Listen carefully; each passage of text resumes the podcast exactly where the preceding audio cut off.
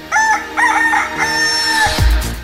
Hola, hola, ¿qué tal? ¿Cómo le va? Es un gusto saludarles en este jueves, jueves ya 2 de marzo del año 2023. Estamos el equipo completo para brindarles tres horas de interesante información acá en Tribuna Matutina. No se vayan porque también, como todos los días, tenemos sorpresas para ustedes. Y es un gusto saludar en esta mesa de trabajo a mi compañera y amiga Alejandra Bautista. Ale, te saludo con gusto, buen día. Muy buenos días saludamos con muchísimo gusto a quienes ya nos sintonizan, 95.5 de FM, nos puede dejar una reacción, algún comentario a través de redes sociales, nos encuentra en Twitter y también en Facebook como arroba tribuna vigila.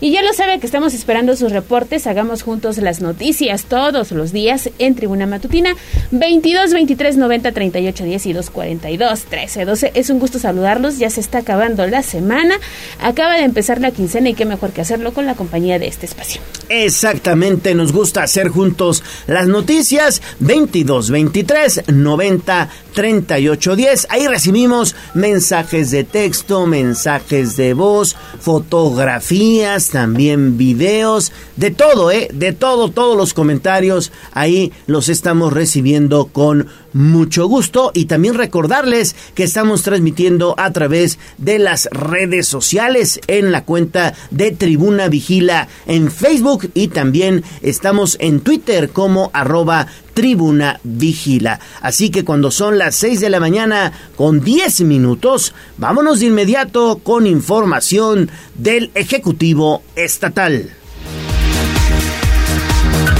Instagram, Tribuna Noticias. Mi ciudad es la cuna de un niño dormido.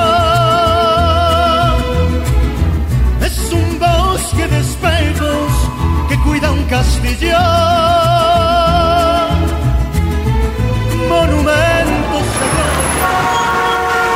Hablemos de nuestro pueblo. El reporte de la capital poblana. En Tribuna Matutina. Son las 6 de la mañana con 11 minutos y vamos de inmediato con pues la jornada intensa que tuvo ayer el gobernador Sergio Salomón Céspedes Peregrina, que bueno, pues firmó un convenio de colaboración para obtener pues eh, más recursos para la seguridad. Se trata del convenio de coordinación del Fondo de Aportaciones para la Seguridad Pública. ¿En qué consiste este convenio, mi estimada Pili? Te saludo con gusto, muy buenos días. Gracias, Gallo, muy buenos días a ti al auditorio. Bueno, pues efectivamente fue un día pues muy intenso en donde, bueno, pues eh, representantes gobernadores eh, y representantes de 11 estados en total pues estuvieron en Puebla.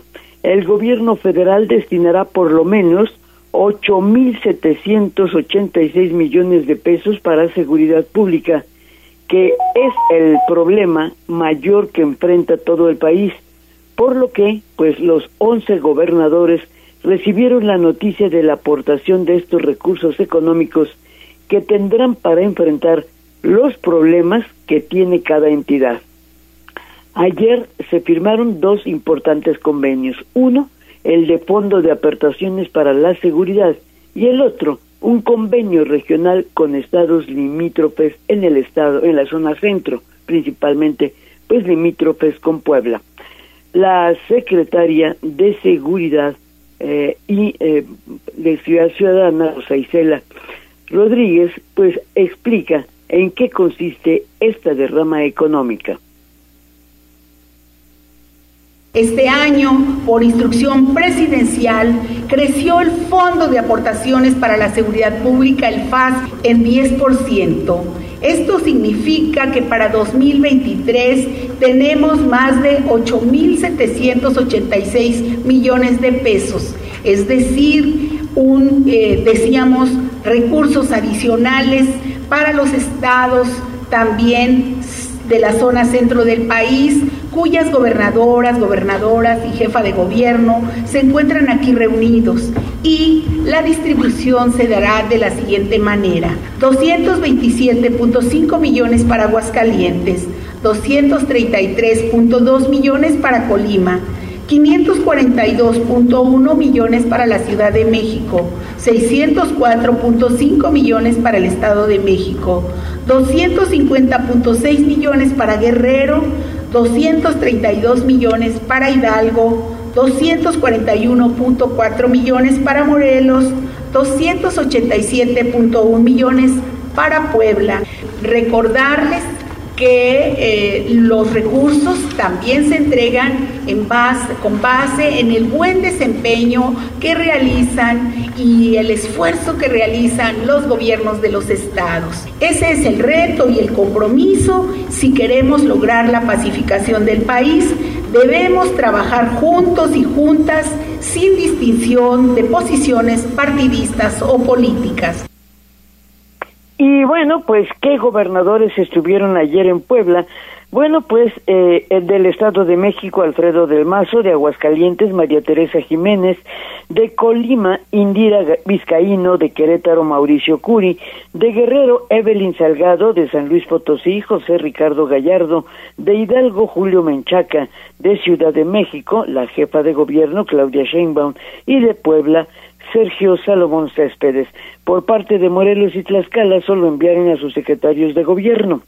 Pero también la secretaria de Seguridad Pública y Protección Ciudadana, Rosa Isela Rodríguez, que es la principal operadora, pues eh, no solamente les daba el consejo de los recursos, sino también el secretario de, eh, Gobernación, Adán Augusto Hernández, pues estuvo en esta reunión y hablaba pues de la importancia de fortalecer la seguridad.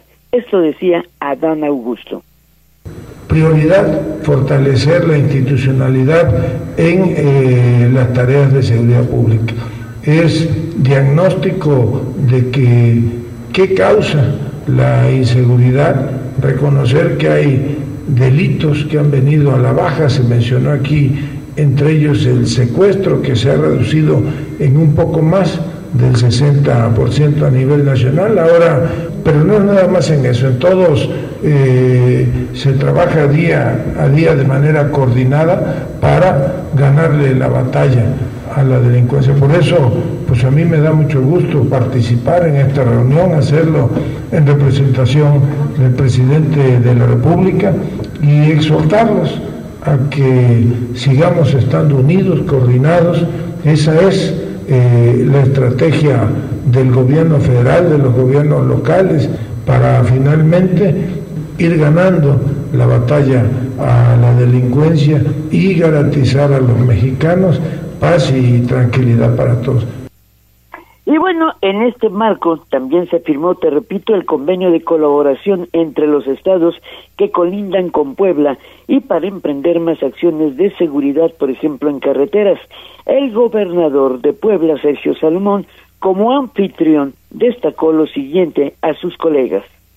El desafío para el aparato gubernamental es enorme, pues como lo dije, no se trata solo de inseguridad en las calles, sino también de la inseguridad en la red en el mundo virtual, que no por virtual afecta a menos, sino al contrario.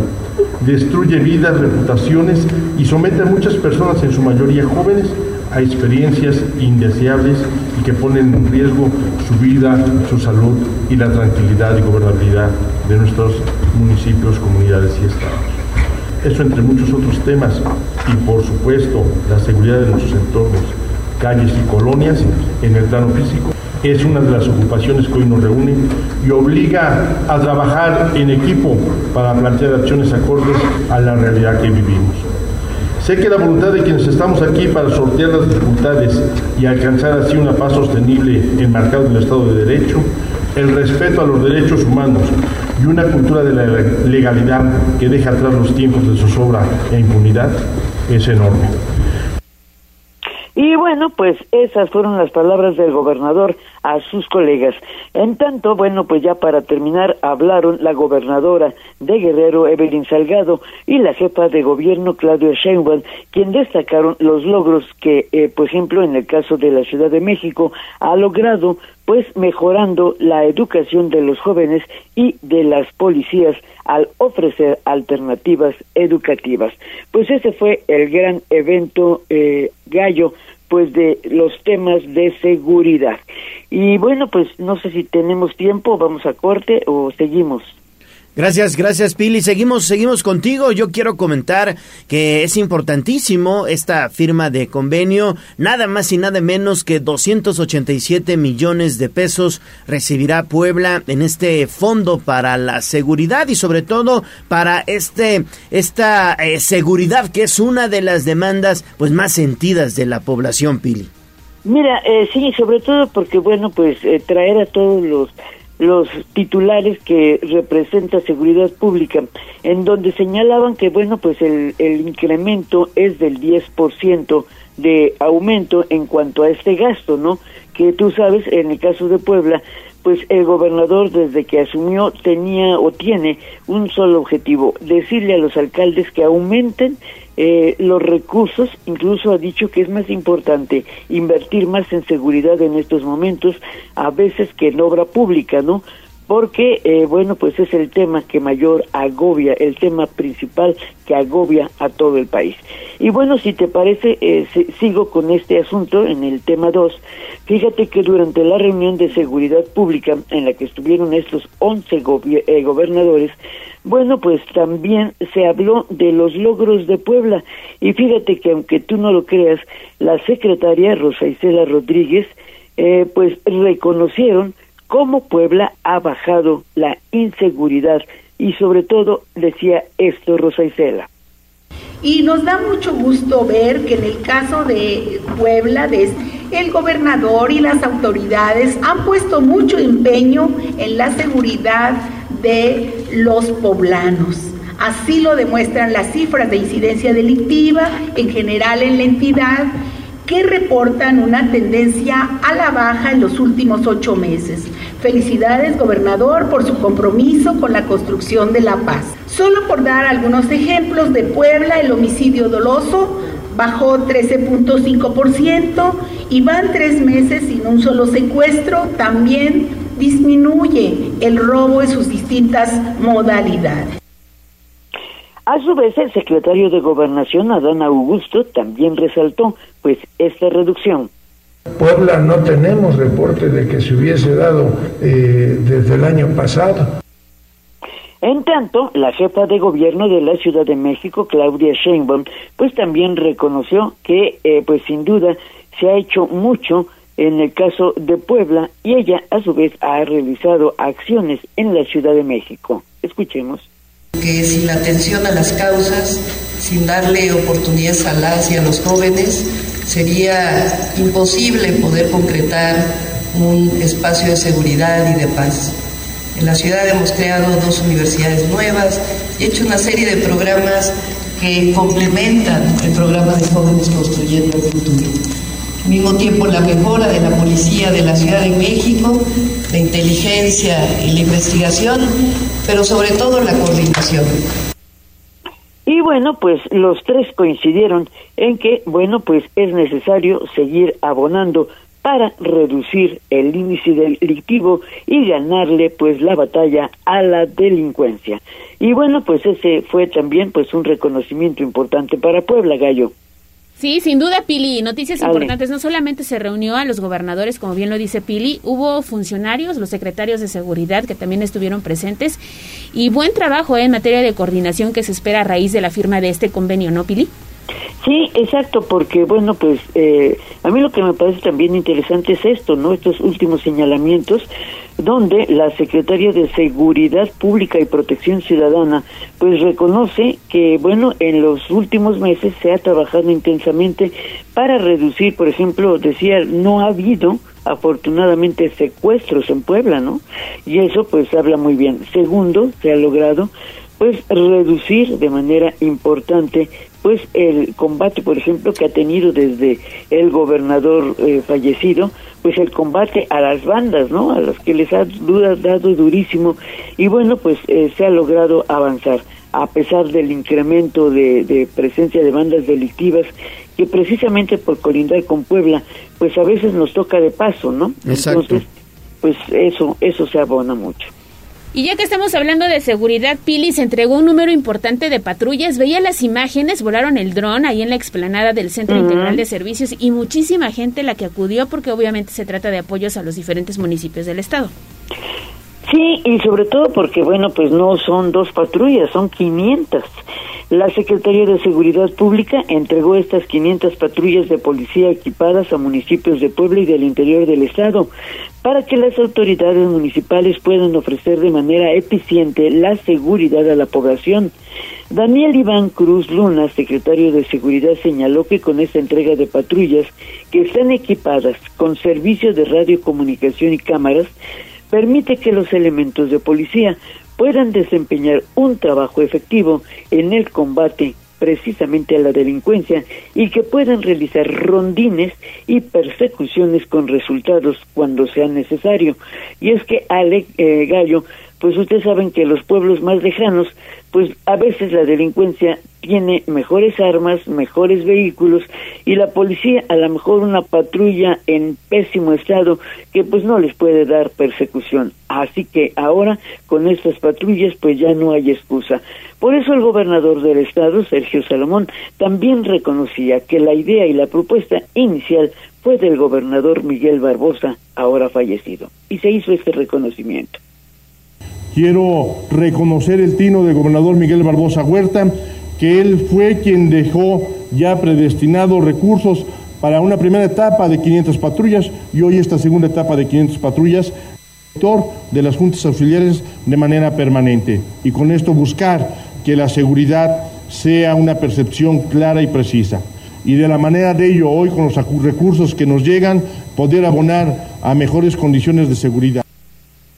Y bueno, pues en esta entrega también se invitó al secretario de Gobernación, Adán Augusto López Hernández, a la secretaria de Seguridad y Protección Ciudadana, Rosa Isela Rodríguez Velázquez, y bueno, pues algunos gobernadores que pues también lo acompañaron a hacer esta entrega y se sorprendieron pues de la gran cantidad de patrullas que fueron entregadas ayer. Pues esa fue la jornada de seguridad de ayer. Pues sí, pues muy buena, muy buena jornada. Las patrullas para estos eh, municipios, principalmente juntas auxiliares, focos rojos de estas localidades del interior del estado. Ahora, nada más que las cuiden, Pili. Sí, porque luego las chocan. Exacto. Exactamente. o, luego las ocupan para hacer eh, servicios de mudanzas y cosas de esas, ¿no? Entonces, bueno, pues sí, el secretario de Seguridad Pública estará muy pendiente de que, eh, bueno, pues se utilicen bien, se apliquen para lo que están hechas, sobre todo porque están equipadas, cosa que antes pues no, no tenían, ¿no? O antes tenían unidades eh, sencillas, ¿no? Que eran pues solamente coches adaptados a, a patrullas y ahora no, son camionetas muy muy bien equipadas. Y antes, antes de estos eventos, también el gobernador Sergio Salomón Céspedes Peregrina, pues eh, fue reconocido por Fundación Azteca, cuya presidenta pues es Ninfa Salinas, la hija de Ricardo Salinas Pliego, uno de los empresarios en estos momentos pues más influyentes de México, Pili. Así es, y bueno, este fue un evento que tuvo lugar en Cholula, en donde se realizó la premiación local al Ciudadano del Año por el Grupo Salinas.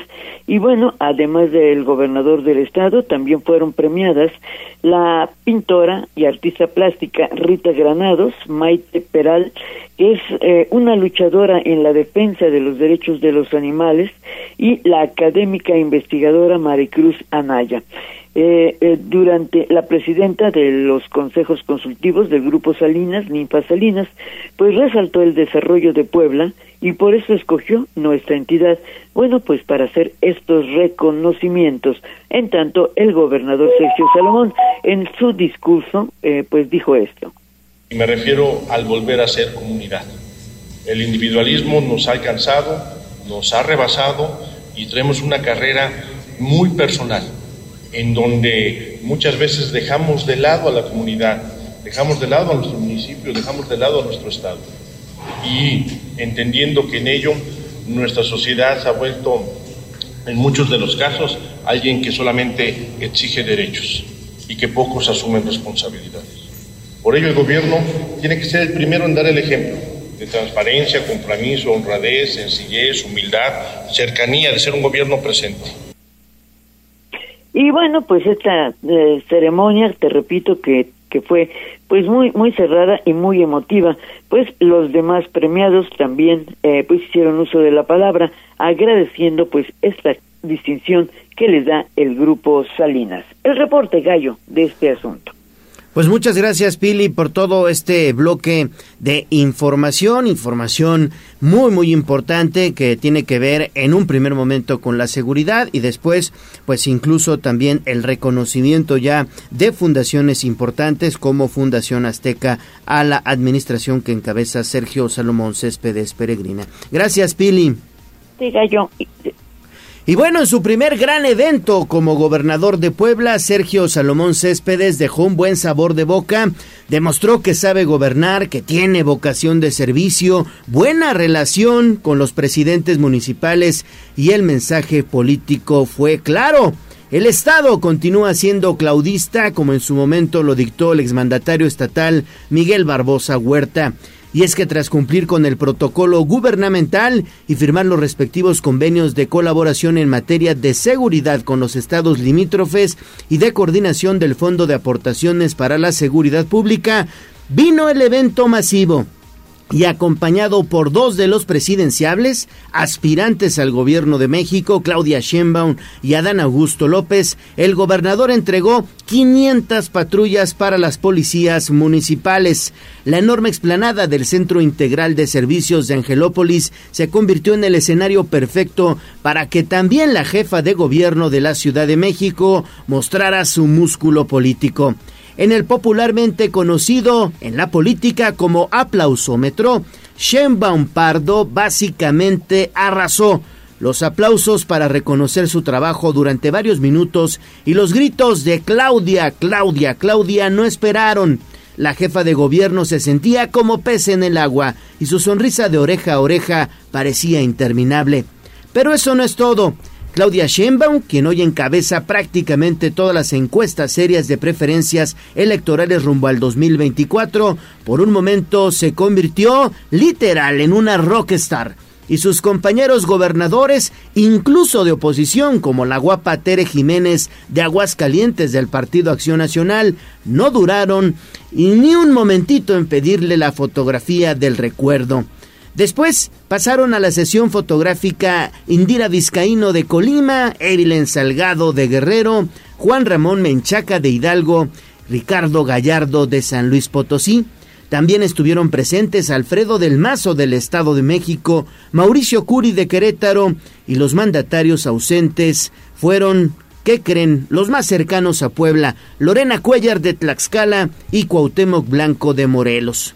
Al final, todos degustaron excelentes platillos poblanos en el nuevo Museo Barroco Inmersivo. Los comentarios para Sergio Salomón Céspedes Peregrina fueron todos positivos.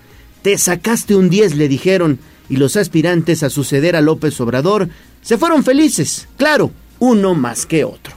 6 de la mañana con 32 minutos, vamos a pausa y volvemos con más. Antes tenemos comentarios. Rápidamente tenemos mensajes de quienes nos escuchan, nos sintonizan, se empiezan a reportar al 22 23 90 38 10. Un saludo para Juan Victoria, dice, excelente jueves, saludos y aquí escuchando las noticias. Muchísimas gracias a Juan y también tenemos otro reporte Gracias por escribir el 22 23 90 38 10. La terminación 29 29 nos dice que hay mucho tráfico en la autopista a la altura de Villa Frontera. Que si sabemos qué sucedió, estaban reportando más tempranito un percance vehicular, pero ya sabe que es de todos los días el tráfico en esa zona, así que mejor ármese de mucha paciencia.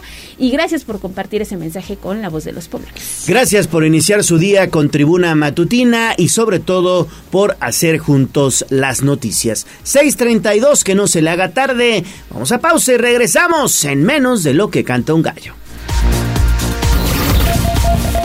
Vamos a un corte comercial y regresamos en menos de lo que canta un gallo.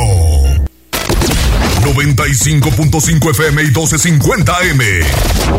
La patrona de todas las demás tu radio. Seguimos con el gallo de la radio. Instagram, Tribuna Noticias. Mi ciudad es la cuna de un niño dormido.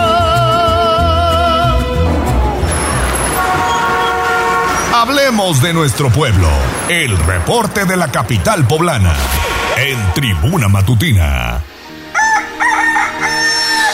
6 de la mañana con 37 minutos. Vámonos con información de la ciudad porque estamos en pleno mes de marzo. El próximo día 8 estaremos conmemorando el Día Internacional de la Mujer y el DIF municipal presentó ya la agenda del mes de la mujer. ¿No es así, Gis? Te saludo con gusto. Muy buenos días. Así es, Gallo, excelente día. También te saludo con gusto, igual que a nuestros amigos del auditorio. Te comento que la presidenta del sistema municipal DIF Liliana Ortiz Pérez presentó esta agenda del mes de la mujer, misma que contempla un total de 20 actividades de prevención y atención a la violencia, asesorías, conversatorios, jornadas de salud, actividades artísticas, entre otras. Durante este evento, la funcionaria puntualizó que este miércoles 1 de marzo inició el programa para visibilizar, sensibilizar y valorar el rol que tiene la mujer en la capital poblana. Y es que aceptó que en Puebla, el país y en el mundo aún existe la violencia contra la mujer y la falta de oportunidades. Por ello puntualizó que desde el gobierno de la ciudad se han impulsado políticas de cero tolerancia a la violencia y proyectos que generan más oportunidades. Esto es parte de lo que mencionaba. Hoy iniciamos el mes de las mujeres porque seguimos trabajando contigo y con Rumbo para visibilizar, sensibilizar y sobre todo valorar el rol que tiene la mujer en Puebla. Por ello, como mujer, me uno al reclamo por la injusticia que vemos en muchos lugares del país, del mundo, pero también de Puebla. Soy consciente que desde mi contexto puedo ayudar a que todas seamos escuchadas. Me acompañan hoy otras mujeres que creen en la causa de las mujeres y también agradezco porque aprendo de cada una de ustedes con su ejemplo, con su profesionalismo, pero sobre todo con una gran calidad humana donde inspiran y apoyan a más mujeres. Ortiz Pérez refirió que como parte de dicho compromiso se han puesto en marcha programas como Contigo Mujer contra la Violencia, Alerta Contigo y la Agencia en contra del acoso y también el hostigamiento sexual y laboral, una vez que se capacitaron también a 14 mil mujeres en talleres y entregaron 912 créditos contigo a mujeres emprendedoras. Y es importante mencionar, Gallo, que todas las actividades de esta agencia del mes de la mujer pues se encuentran disponibles ya en redes sociales del Ayuntamiento de Puebla y la Secretaría para la Igualdad Sustantiva de Género. El reporte Muchísimas gracias, Gis. Seguimos contigo, por favor. Seguimos contigo, Gisela. Muy buenos días. Son las 6 de la mañana con 40 minutos. Y es que también se habló de los casos de denuncia por acoso laboral que son atendidos por la Secretaría de Igualdad Sustantiva, Gis. Así es, sale la secretaria para la Igualdad Sustantiva de Género del municipio de Puebla, Karina Romero Alcalá, reveló que atienden 10 denuncias por acoso laboral, 8 de trabajadoras del gobierno de la ciudad y 2 de la sociedad civil. En la entrevista, la funcionaria puntualizó que durante su intervención brindan apoyo psicológico, jurídico y también a través de diferentes programas y proyectos de su dependencia, todo para beneficiar a las afectadas. Sobre la violencia en contra de las féminas en la capital poblana, manifestó que siete de cada diez mujeres sufren también algún tipo, siendo la física y psicológica, de acuerdo con el reporte del número de emergencia 911, las de mayor incidencia. Escuchemos. Todos son de acoso laboral y de eh, y ya, no tenemos acoso sexual, solamente laboral. Sí tenemos por parte de las trabajadoras y tenemos dos de la sociedad civil. Historia jurídica, psicológica, le vamos dando seguimiento a cada caso y se toman decisiones por parte del comité, em, eh, sobre todo en beneficio de pues de las trabajadoras y cada caso tiene cada caso tiene un causa aceptó que con la pandemia de coronavirus aumentaron los casos, sin embargo refirió que el gobierno municipal ha implementado programas para disminuir la problemática, además de abonar en temas económicos por medio de talleres, pues desafortunadamente también existe desigualdad en el ámbito laboral. El reporte. Muy bien, Gis, muchísimas gracias. Y también el DIP municipal, bueno, pues da a conocer en torno a los casos de violencia vicaria que eh, han atendido durante la administración actual. Poco más de seis casos de violencia vicaria, Gis.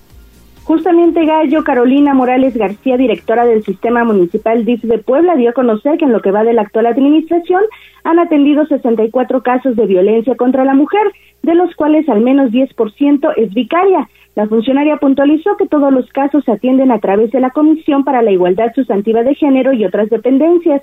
De ahí que capacitan constantemente a las y los funcionarios con el fin de actuar de manera oportuna. Sobre el total de atenciones de mujeres, niñas y adolescentes, dijo que han otorgado 17.811 servicios relacionados a su manutención, de ahí que al momento también cuentan con cuatro personas en el refugio temporal, una fémina y sus tres hijos. Esto es parte de lo que mencionaba. Atendemos eh, la violencia psicológica, atendemos la violencia física y efectivamente eh, la violencia vicaria.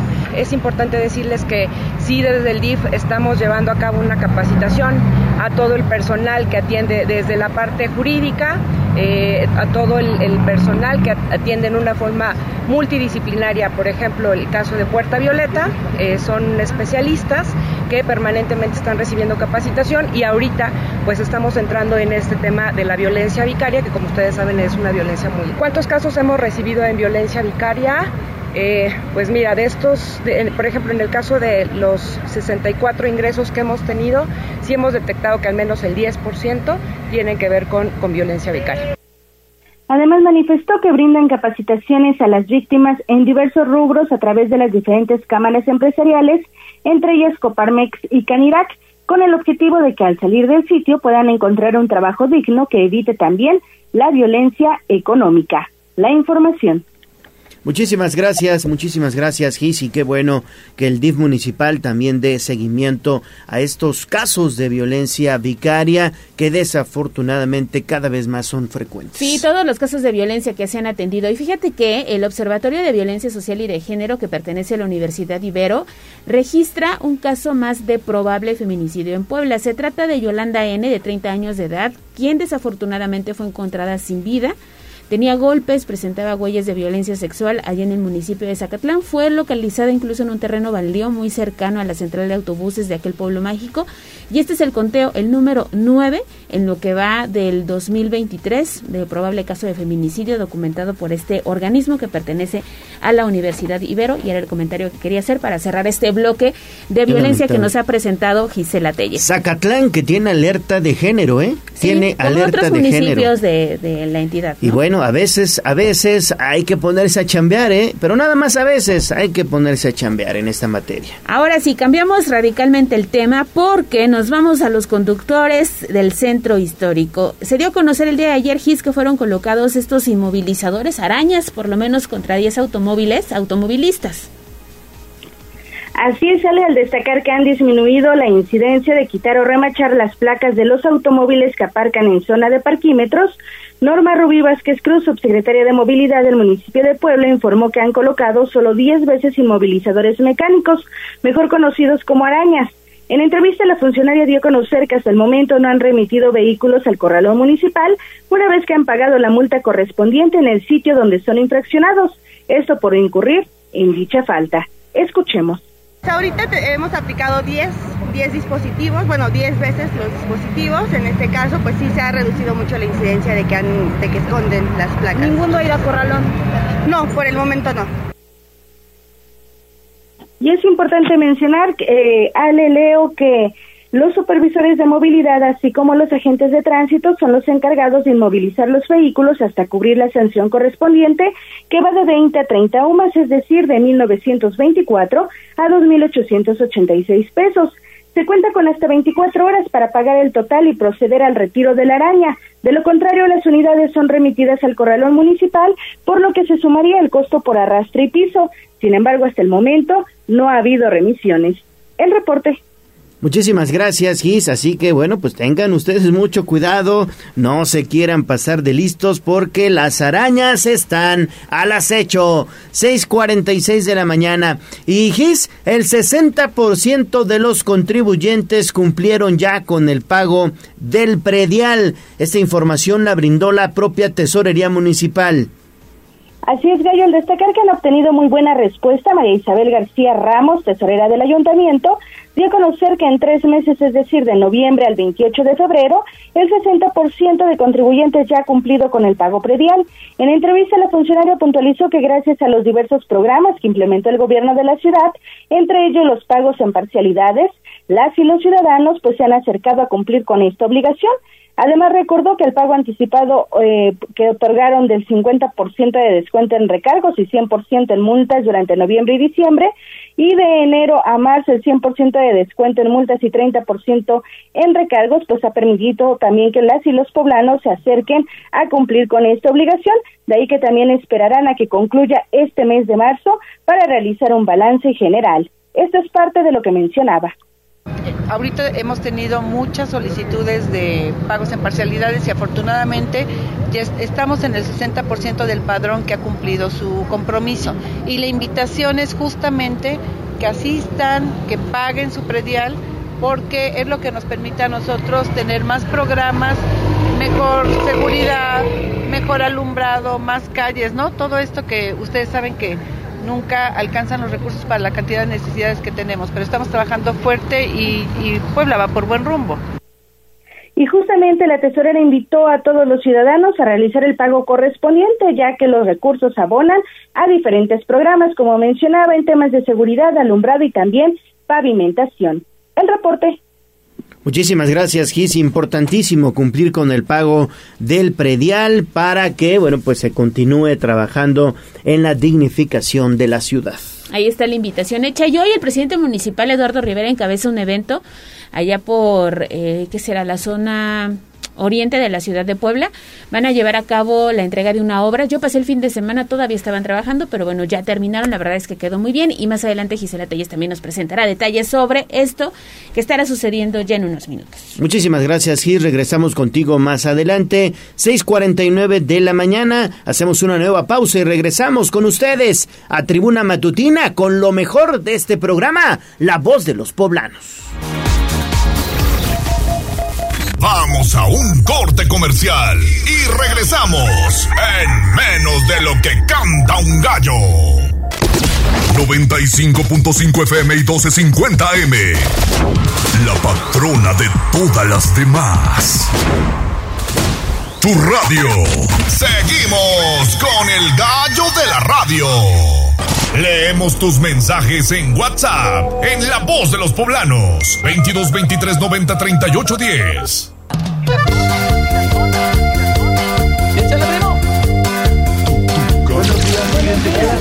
Esta es la voz de los poblanos. En Tribuna Matutina también te escuchamos. 6 de la mañana con 52 minutos. Vamos con lo más importante, la voz de usted, la voz de los poblanos. ¿Qué tenemos, mi estimada Ale? Tenemos varios saludos. Son las 6 de la mañana con 52 minutos. Se reporta la señora García, quien además es una fiel radio escucha este espacio. Le mando un saludo, señora García. Gracias por comunicarse con nosotros.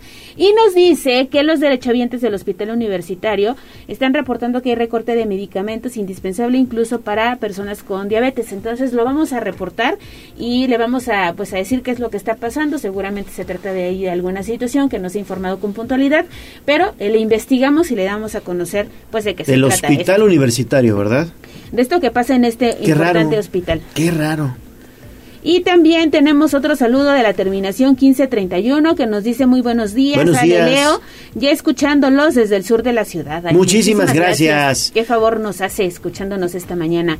Y también tenemos más mensajes porque nos hacían llegar unos servicios sociales a través del 22 23 90 38 10. Urge donadores de sangre para la pequeñita Valentina Martínez Rojas. Ella está internada en el Hospital del Norte aquí en la ciudad de Puebla. Sus familiares no son de la ciudad y obviamente pues están requiriendo el apoyo de la población que se pueda sumar a esta causa. El número de contacto es 77 61 00 77 73. Están compartiendo una ficha con datos generales de la pequeñita Valentina, así que esperamos que ustedes puedan, puedan donar. Se solicita cualquier tipo de sangre para una intervención que va a tener esta menor en próximos días. También se comunican con nosotros desde el vecino estado de Tlaxcala para que demos difusión a otro servicio social. Eh, desapareció una chica de 13 años de edad en la zona de San Isidro, en el municipio que pertenece a San Pablo del Monte. Se llama Elizabeth García Pérez y están compartiendo esta ficha de búsqueda que ya obviamente también realizaron ante las autoridades correspondientes. Así que lo difundimos a través de las redes sociales de casa y muchas gracias por estar en contacto con nosotros. También esta mañana ya nos comparten fotografías de lo que está sucediendo en la zona de la autopista México-Puebla, a la altura de Villafrontera, por este caos que se registra ya desde muy tempranito. Eh, usted ya lo puede consultar a través de arroba tribuna vigila y nos preguntan que si sentimos el temblor de anoche. ¿Tú lo sentiste, Leo? No, la verdad yo no lo sentí.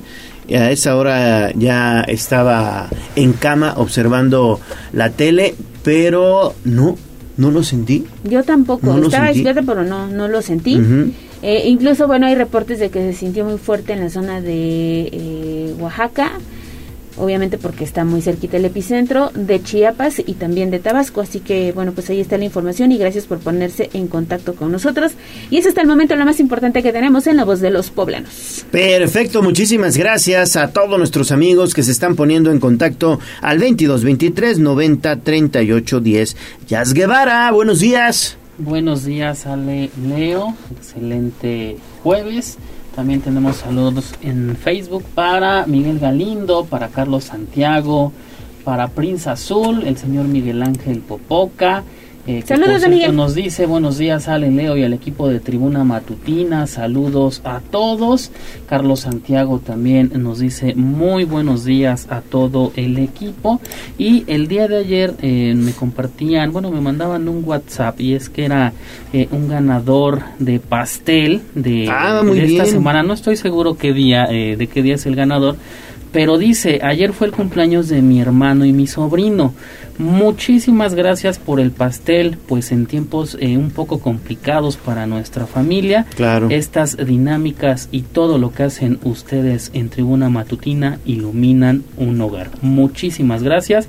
Es la terminación 0063. Caray, me da mucho gusto, me da mucho, mucho gusto que les haya servido este pastel. Momentos complicados, todos estamos viviendo momentos complicados actualmente. Claro, vamos a compartir esa fotografía. Fíjense qué bonita fotografía en familia disfrutando de un pastel que obtuvieron aquí en Tribuna Matutina, cortesía de Pastelería 520, la hora del postre. Muchas gracias a todos ustedes y qué bueno, qué bueno que eh, convivieron en familia con este pastel. También ya en otros temas, saludos para la señora Luz María a través de Twitter y Andri eh, 2689 que nos hace un comentario acerca eh, bueno, ayer subíamos la foto de un choque y dice qué, qué lamentable que ya eh, pues no sea novedad, que a todas, eh, que, que, a todas horas hay choques, que porque no respetan y no guardan la distancia, también no respetan la velocidad y también hay mucha imprudencia de los conductores. Muy bien. Muchísimas gracias a todos ustedes por sus comentarios y aquí la situación es que manejen con precaución. Han incrementado de forma considerable los percances viales. Manejen con mucha, mucha precaución. ¿Algo más, Jazz? Y también saludos para Blanco 66. Saludos. Y eh, Mónica Rodríguez Ruiz, que dice muy buenos días a todos en Tribuna Matutina y estamos al pendiente en Twitter y Facebook en arroba Tribuna Vigila. Muchísimas gracias a todos y gracias también por su preferencia. 6.58 de la mañana. Vamos a hacer enlace con David Becerra. Mi estimado David, ¿cómo estás? Buenos días. ¿Qué nos tienes? Adelante, por favor. Muy buenos días, Gallo. Hablando de percances vehiculares, se acaba de presentar uno en la calle 11 Oriente y el cruce con Boulevard 5 de Mayo. Gallo, es una ruta de transporte público, la unidad 61 de la ruta 55, que bueno, tuvo un choque perpendicular, el clásico choque perpendicular contra un automóvil particular. Ambos se encuentran en el sitio, incluso con los pasajeros que viajaban en esta combi. Aparentemente el auto particular viajaba sobre Boulevard 5 de Mayo en la lateral de esta calle y la combi pues iba cruzando justamente sobre 11 Oriente cuando se dio el encontronazo. En el sitio Gallo aún no hay autoridad abanderando pues este percance y ambos vehículos están bloqueando el carril de extrema derecha justamente sobre la 11 Oriente, lo cual genera carga vehicular gallo porque esta 11 Oriente eh, pues es sumamente transitada por vehículos eh, pesados, sobre todo de particulares o de más bien eh, transporte público, Gallo. Es muy transitada por diversas rutas que justamente ahorita eh, acaba de cambiar el color a verde del semáforo y ya se viene toda la carga vehicular que baja sobre la 11 Oriente. Entonces, para tomarlo muy en cuenta, no, aparentemente no hay personas lesionadas, pero bueno, te comento, ni siquiera ha llegado patrullas o alguna ambulancia a hacer una revisión en los involucrados, a las personas que están involucradas en este choque. El chofer también de la combi ya encuentra, ya se encuentra checando su papeleo para que en cuanto lleguen las empresas aseguradoras, pues tenga todo para agilizar este trámite. Así las cosas, gallo, desde la 11 Oriente y Boulevard 5 de Mayo. Muy bien, los protagonistas de este percance parece que no obstruyen los, los carriles de, de toda la vialidad, están prácticamente orillados sobre su extrema derecha, David. Así es, aparcados, pero bueno, sí obstruyen uno de los carriles, aún así, porque esta vialidad a esta altura justamente ya es muy eh, angosta. De un lado se encuentran cajones de estacionamiento para parquímetro, del otro lado están ellos y solo queda el carril eh, central que ya cuando se eh, acerca toda la carga vehicular que viene sobre la 11 Oriente de los transportes públicos, como te comento, bueno, entonces ahora sí se genera este embotellamiento justo ahí. Solo tienen un carril para pasar gallo. Muy bien, muy bien, David. Pues muchísimas gracias y hay que manejar, repito, con mucha precaución. Así es, y los videos usted ya los encuentra disponibles a través de nuestras redes sociales de casa, arroba noticias tribuna, tribuna vigila y código rojo. Y si tiene ahí algún reporte que compartir con nosotros, escríbanos 22 23 90 38 10. Gracias, David. Seguimos con él, seguimos con el buen David. Rápidamente quería hacer un comentario porque eh, Protección Civil Municipal está informando que se espera hoy una temperatura máxima de 27 grados en Puebla. Pero, bueno, pues a través de redes sociales, eh, una cuenta que pertenece a la Conagua, que obviamente comparte información del clima, está informando que este jueves podría ser el día más caluroso de lo que llevamos del 2023. Así que tome precauciones, utilice bloqueador, tome mucha agua, cuide a los adultos mayores, a los niños y no saque a las mascotas a pasear a las 12 del día que están los rayos del sol a todo lo que dan. Y bueno, pues ahora sí continuamos con David Becerra porque tiene más información. Son las 7 de la mañana con un minuto. Y tenemos el reporte en estos momentos de la actividad del volcán Popocatépetl, David. Así es, Ale, pues les comento, y es que en las últimas 24 horas, Don Goyo ha detectado, bueno, se ha detectado por parte de él 133 exhalaciones acompañadas de vapor de agua, gases volcánicos y ligeras cantidades de ceniza. Adicionalmente, se registraron 154 minutos de tremor y dos explosiones a la 1.19 y a las 8.40 horas del día de ayer. Por sus características, fueron catalogadas como menor y moderada respectivamente pues el semáforo continúa eh, estancado en amarillo fase 2, Gallo Ale. Muy bien, David, muchísimas gracias. Ahí está Don Goyo, que siempre está presente también en Puebla. 7, 2 de la mañana y ya para concluir contigo en este bloque de información, David, ¿cómo andamos en el reporte de la calidad del aire? ¿Cómo anda el medio ambiente? Pues está moderado, tirándole a mal gallo. Y es que de los cinco monitores que se encuentran a lo largo de la ciudad, los que corresponden a Agua Santa, UTP y Velódromo, es decir, los que se encuentran en, los, en el área perimetral de la ciudad, están registrando elevados puntajes, sobre todo en partículas PM 2.5 y PM10. Y es que estamos generando, por ejemplo, en Agua Santa puntajes de 104 o en UTP puntajes de 102 y velódromo puntajes desde 110 a 114. Entonces tomarlo muy en cuenta para las personas que vivan en estas áreas, proteger nariz y boca. Eh, ya me ha tocado, Gallo, estuve platicando con varias personas que sí han presentado ya resequedad, sobre todo la gente eh, que trabaja a la intemperie, ya sea choferes o repartidores que se la pasan trabajando en la calle, sí están presentando, sobre todo en las noches, resequedad en las vías respiratorias. Entonces, tomarlo muy, muy en cuenta, Gallo. Cierto, David, eso es cierto. Eh, en lo personal, pues me sucede que siento resequedad en la garganta, principalmente ya al final del día. Está muy, muy sucio el ambiente y urge que caiga una buena lluvia. Gracias, David. Seguimos pendientes, Gallo, seguimos patrullando. Gracias.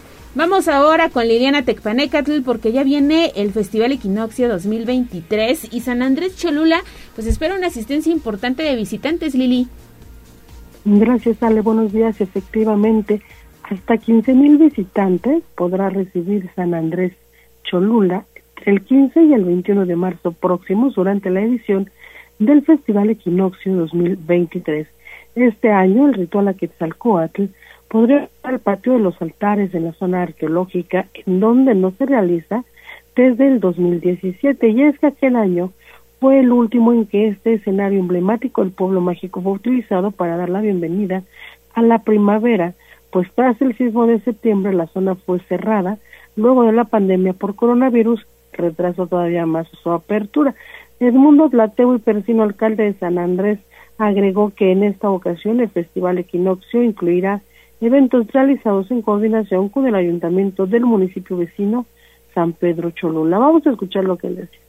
Estaremos ya presentando el programa para que la ciudadanía pueda acompañarnos, pueda revisar la cartelera y pues bueno, pueda eh, estar presente. Eh, principalmente serán 18, 19, 20 y 21 de marzo los días que, que estaremos realizando actividades aunque no dio más detalles sobre las actividades que se realizarán en el marco del inicio de la primavera, el edil mencionó que están en marcha las mesas de trabajo con su homóloga en San Pedro a fin de integrar un programa atractivo que repercuta positivamente en el sector turístico. Además, estima que para las fechas del festival los trabajos del rescate de la escalinata del Pocito en la parte posterior del santuario de los remedios ya estén concluidos y hayan sido inaugurados, lo que podría atraer a una mayor cantidad de visitantes. Es el reporte, Ale. Muchísimas gracias, Lili. Pues hay que prepararnos para asistir, a recargarnos de energía en la próxima primavera. Fíjate que va a entrar el viernes 20 de marzo, cuando ocurra este equinoccio, exactamente a las 21 con 24 horas. Y se espera que sea una temporada de mucho calor, a diferencia de lo que hemos visto en años recientes. Y precisamente, gracias, Lili, vamos a escuchar el pronóstico del clima. Continúan las temperaturas templadas cálidas para todo el territorio del estado. Temperatura mínima de 11 grados en promedio para las primeras horas del día con cielo despejado. La máxima para la capital poblana será de 28 grados aproximadamente a las 15 horas. La probabilidad de lluvia es nula y se esperan ráfagas de viento de hasta 33 kilómetros por hora. Para la zona norte del estado se esperan cielos nublados, sin embargo las temperaturas también serán elevadas, pues las mínimas en promedio rondarán los 10 grados y se espera que las máximas alcancen hasta los 29 grados Celsius. Por otro lado, en la zona de la Mixteca poblana se espera un ambiente más caluroso extremo, pues las temperaturas más bajas rondarán los 17 grados en promedio y se espera que las más elevadas lleguen a rondar los 35 grados Celsius. Para Tribuna Noticias, David Becerra. A un corte comercial y regresamos en menos de lo que canta un gallo. 95.5 FM y 1250 M. La patrona de todas las demás. Tu radio. Seguimos con el gallo de la radio. Leemos tus mensajes en WhatsApp, en La Voz de los Poblanos. 22 23 90 38 10.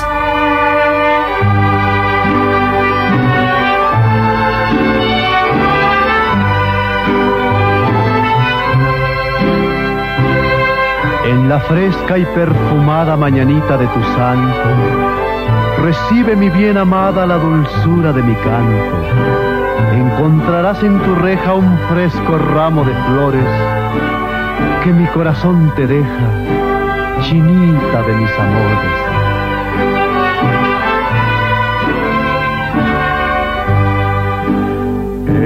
Son Siete de la mañana con nueve minutos, ya estamos escuchando al señor Pedro Infante y las mañanitas. Recuerden que todos los días aquí en Tribuna Matutina, el gallo de la radio y la voz de los poblanos festeja contigo que estás de santo, de cumpleaños o también estás de aniversario. Y te regalamos un pastel mediano de la pastelería 520 la hora del postre. Únicamente ponte en contacto con nosotros al 2223 90 3810. Hoy con quién y a quién celebramos. Hoy es el santoral de quienes llevan el nombre de Lucio, así que una felicitación muy especial y si está también cumpliendo años de aniversario, pues un abrazo de parte de todo el equipo que hace posible Tribuna Matutina.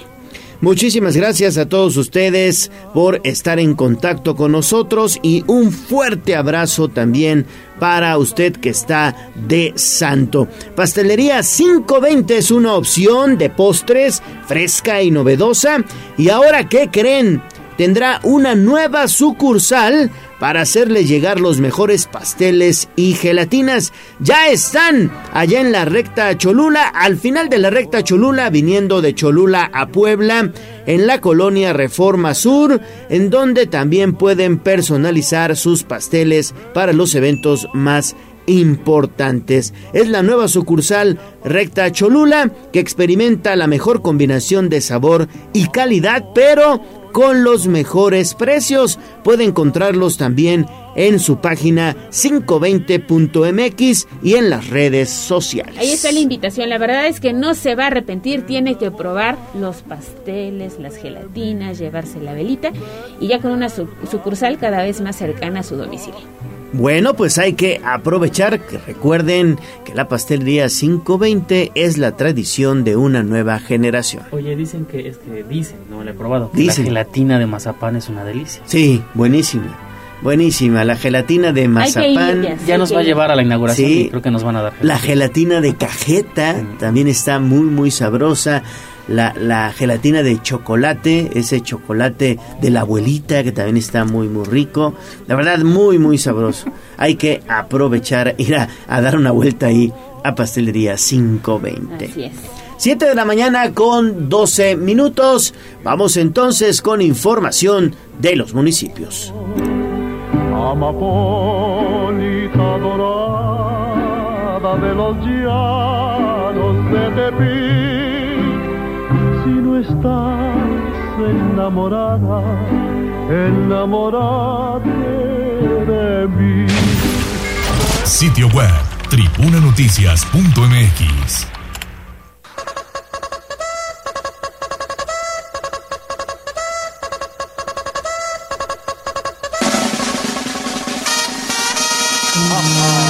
Allá del pueblo y la zona conurbada. ¿Qué pasa en nuestras localidades vecinas? En Tribuna Matutina. 7 de la mañana con 13 minutos, tiempo de hacer nuestro recorrido por los principales municipios del interior del estado y nos vamos con Liliana Tecpanecatl hasta Huejotzingo, donde han instalado unos altares monumentales de Lili, pero ahora están buscando que sean reconocidos como patrimonio, ¿no es así?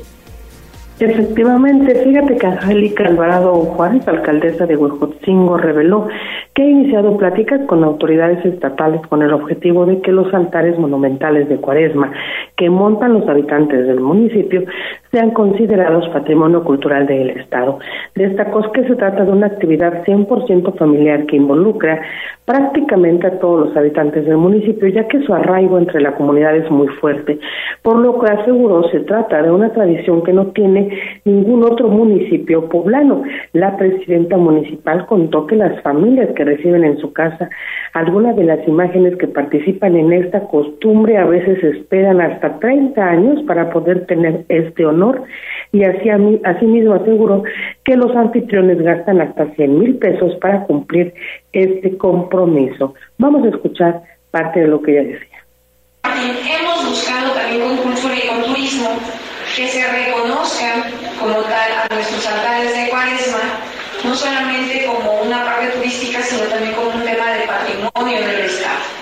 Eh, de verdad que es una actividad que se vive de manera social muy arraigada en familia, que no conozco a día de hoy algo similar en el Estado a lo que estamos haciendo actualmente en Ojocingo y que le agradezco a Martín que me Alvarado Juárez invitó a los poblanos a visitar estos altares que están abiertos al público los fines de semana y recrean pasajes importantes de la vida, pasión y muerte de Jesús de cara a la Semana Santa. Participan las imágenes del Señor de las Tres Caídas y el Señor del Dulce Nombre. Hay lugares en donde además de montar el altar monumental, ofrecen comida a los visitantes. Los altares podrán visitarse hasta el próximo 31 de marzo y las direcciones de las familias que participan este año en la tradición pueden consultarse en las redes sociales del ayuntamiento. Es el reporte. Unos altares muy bonitos, Lili, muy, muy bonitos estos altares de allá de Huejotzingo. Y bien lo mencionas, llegas a alguna casa, alguna familia que está participando y que colocó su altar y te obsequian pues algún refresquito, alguna bebida, te obsequian dulces, dulces típicos también allá de Huejotzingo. Está muy bonita la, la tradición, Lili. Efectivamente, Gallo, fíjate que yo no tuve oportunidad de acudir a algún domicilio de, de estos. Ya he montado uno el pasado viernes, el primer viernes de cuaresma, digamos que abrió el primero. No he podido visitarlo, ya estarán disponibles, bueno, a partir de esta semana el siguiente. Eh, sin embargo, eh, comentarte que he visto las fotografías y en verdad se ven increíbles. Además, bueno, solamente de escuchar justamente pues los testimonios, ayer estaban presentes algunos de los organizadores por parte, digamos, de pues de la iglesia, ¿no? La comunidad como tal. Y bueno, pues también mencionaban lo importante que es para las familias, es una tradición muy bonita entonces, pues sí, la invitación está abierta, además de que el último uh, viernes de, cuaresma, ya, ya en la semana mayor, todos los altares se trasladan o se van a trasladar en este año, no sé la verdad si se ha hecho en otro, pero este año se van a trasladar a la explanada de Huejotingo. Entonces la gente que no puede ir de casa en casa podrá observarlos en, eh, en frente del Palacio Municipal, ahí se van a trasladar todos ese fin de semana para que se puedan ver ahí en el Zócalo, Gallo. Exactamente. Pues muchísimas gracias, Lili. Muy, muy padre esta tradición. 7, 17 de la mañana. Nos quedamos contigo, Lili. Por favor, le damos un giro a la información porque ayer, anoche, anoche asumió Héctor Sánchez ya la presidencia del Consejo Coordinador Empresarial y tú estuviste ahí. Efectivamente, pues comentarte, Gallo, los diferentes sectores de la sociedad en Puebla están llamados a reflexionar sobre su papel en la construcción de un Estado más próspero y con menos desigualdad social, independientemente de las diferentes ideologías políticas. Esto lo señaló el gobernador Sergio Salomón Céspedes Peregrina. Vamos a escuchar parte de lo que él decía. Y a su forma de pensar, pero a pedirles que podamos ser un puente entre la sociedad y las autoridades que busquemos recuperar el respeto y el fortalecimiento a todo tipo de instituciones, no solamente a las gubernamentales, sino también a las sociales. Que busquemos abonar de forma determinada a poder aceptar y dar el lugar que tienen a nuestros policías y, y hombres y mujeres policías, que sin duda todos los días salen a cuidar a nuestras familias. El mandatario tomó protesta a los nuevos integrantes del Consejo Directivo del Consejo Coordinador Empresarial, el CCE, que a partir de ahora y por los próximos dos años será encabezado por Héctor Sánchez Morales. El empresario, a su vez, se comprometió a trabajar de la mano del Estado en los principales retos que se avecinan para la entidad. Y así lo decía, escuchado. Los próximos nueve años, considerando desde el negocio de la esquina hasta los grandes corporativos teniendo la vocación social como guía. En todo momento los empresarios invertimos hacia el progreso. Sigamos apostando por Puebla. Por ello, señor gobernador, nos sumamos a la labor que encabeza el gobierno del Estado. El CCE, el CCE será su aliado por dirigirnos juntos hacia el lugar que la entidad se merece. En el acto estuvo presente también el alcalde de Puebla, Eduardo Rivera, quien reconoció el gesto del titular del Ejecutivo de acudir a esta ceremonia y mostrar así su voluntad por sumar y construir alianzas en beneficio de la entidad y el desarrollo económico. Ignacio Alarcón Rodríguez Pacheco, presidente saliente, agradeció la confianza depositada en su persona, mencionó los principales logros de su gestión y reconoció al Consejo Directivo que lo apoyó durante los tres años que se mantuvo al frente del organismo. Al acto acudieron presidentes municipales de la zona metropolitana, rectores de las principales universidades privadas en la entidad, así como diputados federales y locales, líderes sindicales y la secretaria estatal de Economía, Olivia Salomón. Es el reporte. Muchísimas gracias Lili por toda esta información. Bueno, pues ahí está, ya hay nuevo presidente del Consejo Coordinador Empresarial. 7.20 de la mañana, gracias Lili. Vamos a hacer una pausa y, y volvemos con más. Vamos a un corte comercial y regresamos en menos de lo que canta un gallo. 95.5 FM y 1250 M. La patrona de todas las demás. Tu radio. Seguimos con el gallo de la radio. Sitio web, tribunanoticias.mx. Dos fuentes de aprendizaje, es el hogar y la escuela. Si falla una, la otra no funciona. Es sencillamente como el box. Usted tiene muy buena izquierda, pero si no sabe rematar con la derecha, pues todo está perdido. Así es en la vida. Estamos de vuelta en Tribuna Matutina, son las 7 de la mañana con 24 minutos y es un gusto saludar en la línea telefónica al maestro Antonio Durán, él es coordinador de talleres en espacio 14 de la Vicerrectoría de Extensión y Difusión de la Cultura de la UAP. Maestro, ¿cómo estás? Qué gusto saludarte, muy buenos días. Buenos días, Leonardo. Buenos días, Alejandra. Acá agradeciéndoles el espacio que me ofrecen para promocionar nuestros talleres artísticos dirigidos para el público en general, organizados por la Vicerrectoría de Extensión y Difusión de la Cultura.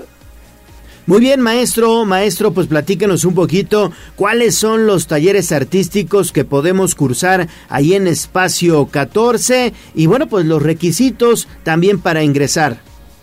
Sí, bueno, mire, tenemos una variedad eh, amplia de talleres algunos ya los tenemos eh, eh, llenos, sí, pero todavía tenemos bastantes. Tenemos el taller de actuación que lo imparte el maestro Vico Carpinteiro, el taller de cartonería que lo imparto yo, taller de pintura y dibujo que lo imparte la maestra Beatriz eh, Sánchez, el taller de fotografía que lo imparte el maestro Marco Antonio Dudán Eliosa, eh, el taller de guitarra que lo imparte el maestro Rodrigo Cárcamo, eh, el taller de violín que lo imparte la maestra Prixila Sánchez, el maestro el taller de teclado, eh, Rafael Labastida, el taller de canto Leandro Morales, tenemos un taller de ritmos latinos con Ademir Pérez y el taller de saxofón con Leonardo Carpintero.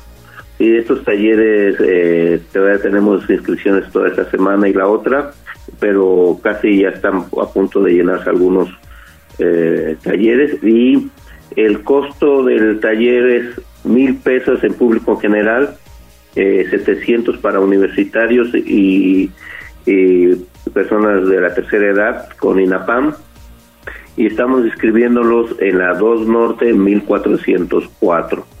Sí, eh, los requisitos son sencillos, hacer el depósito y, ¿cómo se llama?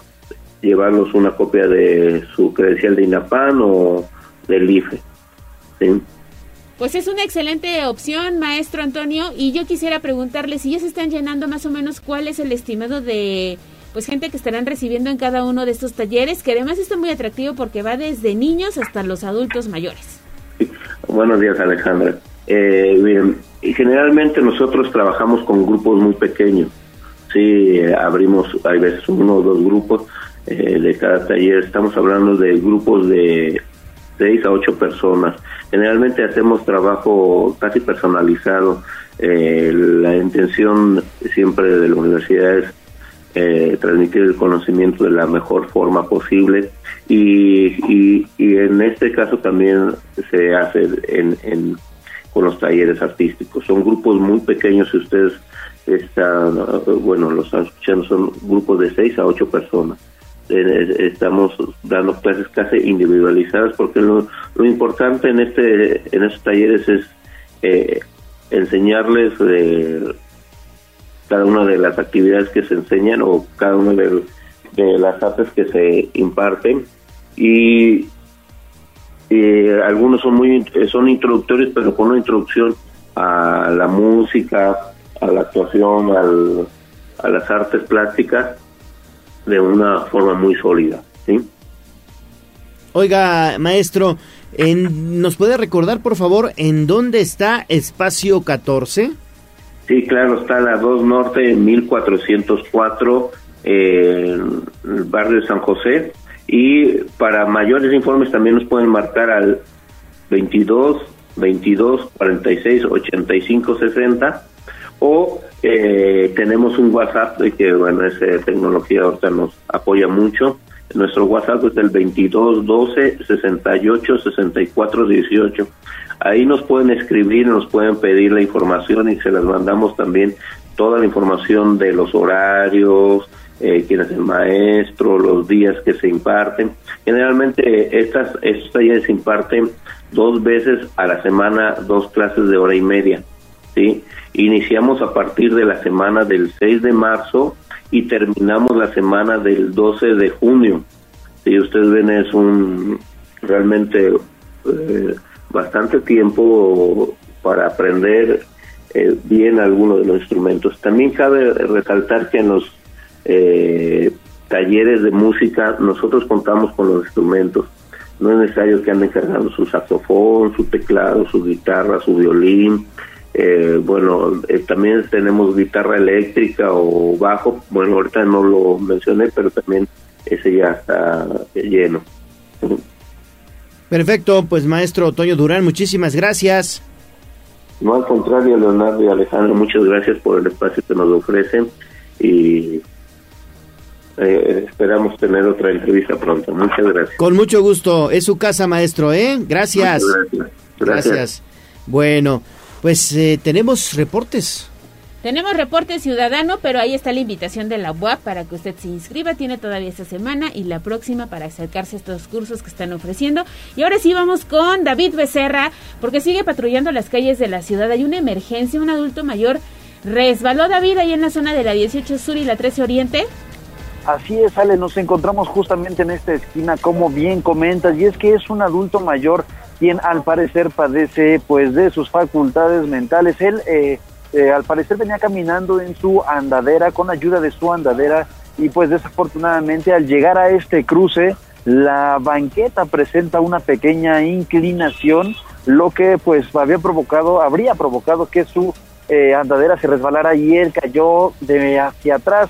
Esto lo comento porque pues tiene una herida en la cabeza, Ale Gallo con sangre. Es un adulto mayor de aproximadamente 70 a 80 años de edad.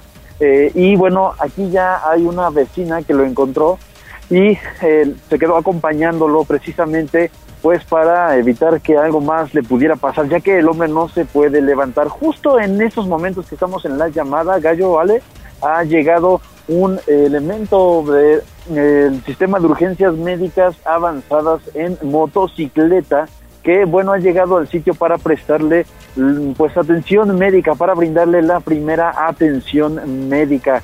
Ya está entrevistándose con él justamente pues para ver de qué manera eh, habría sufrido este daño. Nos comentaba una policía que abandera el sitio que buena fuerza necesitan un familiar, pues debido a que los traslados hospitalarios requieren de alguien que se haga cargo, sobre todo si se generan costos extras. El traslado en sí nos decía, bueno, es de manera gratuita, pero ya el, los, las atenciones, pues sí debe haber un responsable, sobre todo porque el señor, pues eh, no recuerda como tal algún familiar al que pudieran llamarle. Ya justamente el patrullero está sacando sus eh, pues cosas de la eh, pues esta motocicleta ambulancia digámoslo de alguna manera para eh, comenzar con una atención más eh, adecuada. Es la información que tenemos justamente desde la 13 Oriente y el cruce con 18 Sur Gallo Ale. Justamente acaba de llegar también otra patrulla de policía municipal en apoyo para abanderar este sitio. Es la información que tenemos. Señor, ¿no recuerda, digamos, quiénes son sus familiares, dónde vive? Es correcto, Gallo. Eh, justamente le estaban preguntando esta información hace unos minutos y es eh, como responde, él no, no recuerda quién o a quién se le podría llamar para pues eh, que genere una un cuidado hacia él o se haga responsable si es que necesita un traslado gallo. ¿Y cómo lo ves, David? Pues el, el señor se ve pues eh, fuerte porque está sentado, digamos, de alguna manera, pero sí bastante lesionado y de alguna manera confundido, Ale. Sí, pues ojalá sus familiares lleguen pronto, vean la información, las imágenes y estén dando ahí pues este más más detalles, ¿no? A los paramédicos que ya han arribado al sitio para dar las primeras atenciones. Así es, eh, Ale, pues estaremos muy pendientes de este, de este suceso. Gracias, gracias David. Y bueno, vamos a hacer inmediatamente enlace con el presidente de la Junta de Gobierno y Coordinación Política del Congreso del Estado, Eduardo Castillo. ¿Cómo estás, diputado? Qué gusto saludarte, muy buenos días. ¿Cómo estás, cómo estás mi querido amigo Leo Torijo, Toriga, el gallo de la noticia? Te saludo con mucho gusto y por supuesto también a, nuestra amiga Le Bautista. Muy buenos días a todos. Buenos días, diputado. Oye, pues platícanos, diputado. Hoy será una sesión, pues de esas denominadas históricas, sobre todo por la trascendencia de lo que ustedes podrían aprobar. Estamos hablando de la ley para sancionar de manera, pues, eh, más fuerte, más contundente la violencia ácida y también la denominada ley Monzón.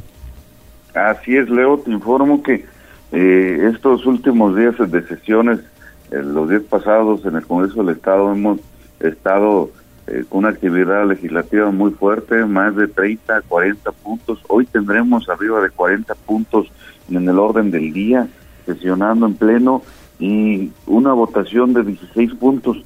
Dentro de estas votaciones estaremos votando dos leyes muy importantes para Puebla, principalmente para las mujeres poblanas de los 200 siete municipios, estimado Leo.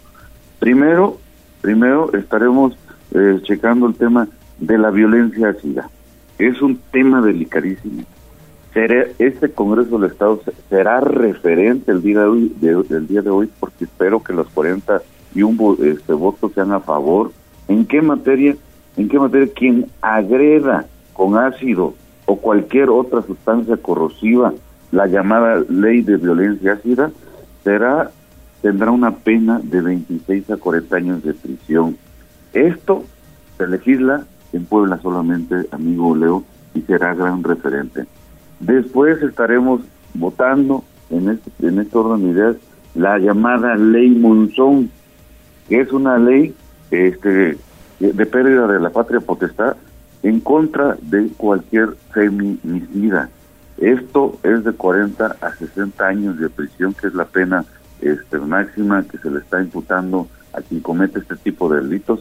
Y con esta ley, la ley Monzón, la ley de violencia ácida, se está garantizando algo importante que es la procuración de justicia para las mujeres. ¿Qué le hemos dado en este Congreso del Estado a las mujeres?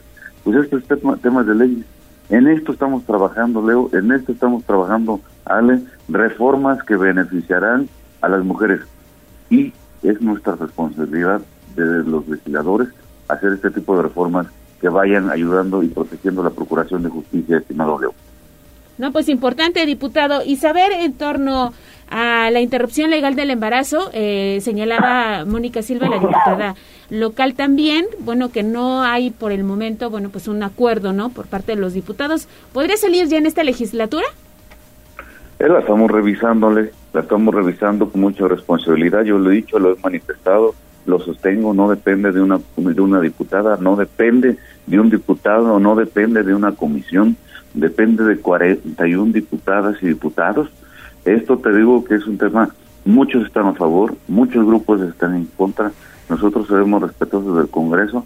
Sí, efectivamente, la Suprema Corte de Justicia este, de la Nación ha determinado, nos ha dicho que se legisle, pero también el Congreso Federal no lo ha hecho no, no estamos omitiendo responsabilidad alguna, sí quiero dejarlo claro en este auditorio de ustedes, a Tribuna Noticias, no estamos omitiendo ninguna responsabilidad, al contrario, estamos revisándola, estamos debatiéndola, estamos, estamos recibiendo los grupos, queremos saber y escuchar a todos los grupos, y en ese escenario, en ese escenario estamos eh, atendiendo este, el tema del aborto, estimada entonces espera hoy una sesión larga, diputado Eduardo Castillo, que otros temas de interés estarán abordando. Cuatro leyes, cuatro leyes secundarias del Poder Judicial. Ayer en la Comisión de Procuración y Administración de Justicia estuvimos más de tres horas trabajando en mesas de trabajo para que pudiéramos dictaminar, para que se pudieran agregar todas las propuestas reformatorias de las diputadas y los diputados que presentamos y estas leyes serán, primero, estaremos votando también las leyes reglamentarias de los medios de defensa constitucionales, estaremos votando la ley orgánica de defensoría pública, la ley de mecanismos alternativos y la ley de carrera judicial, cuatro leyes que son importantes para el sistema de impartición de justicia en el Poder Judicial. Y hoy estaremos votándolos. Yo espero que los votos sean a favor. Yo espero que mis compañeras y diputadas y diputados seamos responsables y con eso se garantiza también, vuelvo a repetir, el sistema de procuración de justicia en el Poder Judicial en el Estado de Puebla y la impartición de justicia en todo el Estado, estimado Leo. Perfecto, pues Eduardo Castillo, presidente de la Junta de Gobierno y Coordinación Política del Congreso del Estado, muchas gracias y bueno, pues echarle ganas a la sesión. Te saludo con mucho gusto, estimado Gallo. Te saludo con mucho gusto, Ale. Excelente jueves y estaremos informándoles si me lo permiten. Claro que sí. Muchas gracias. Abrazo, hasta luego. Abrazo, seguimos pendientes, 7.39 de la mañana, vamos a hacer una pausa y volvemos con toda la información deportiva.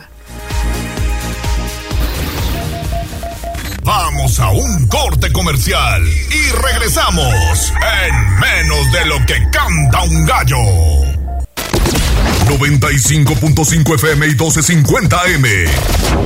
La patrona de todas las demás. Tu radio.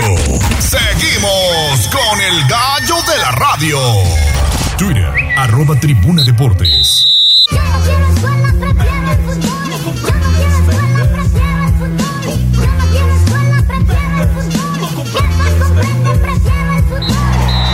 Fútbol, béisbol, box, lucha libre, automovilismo y todo el mundo del deporte con Ernesto Romero, Mario Montero y José Luis Sánchez Solá, el Chelis. Play.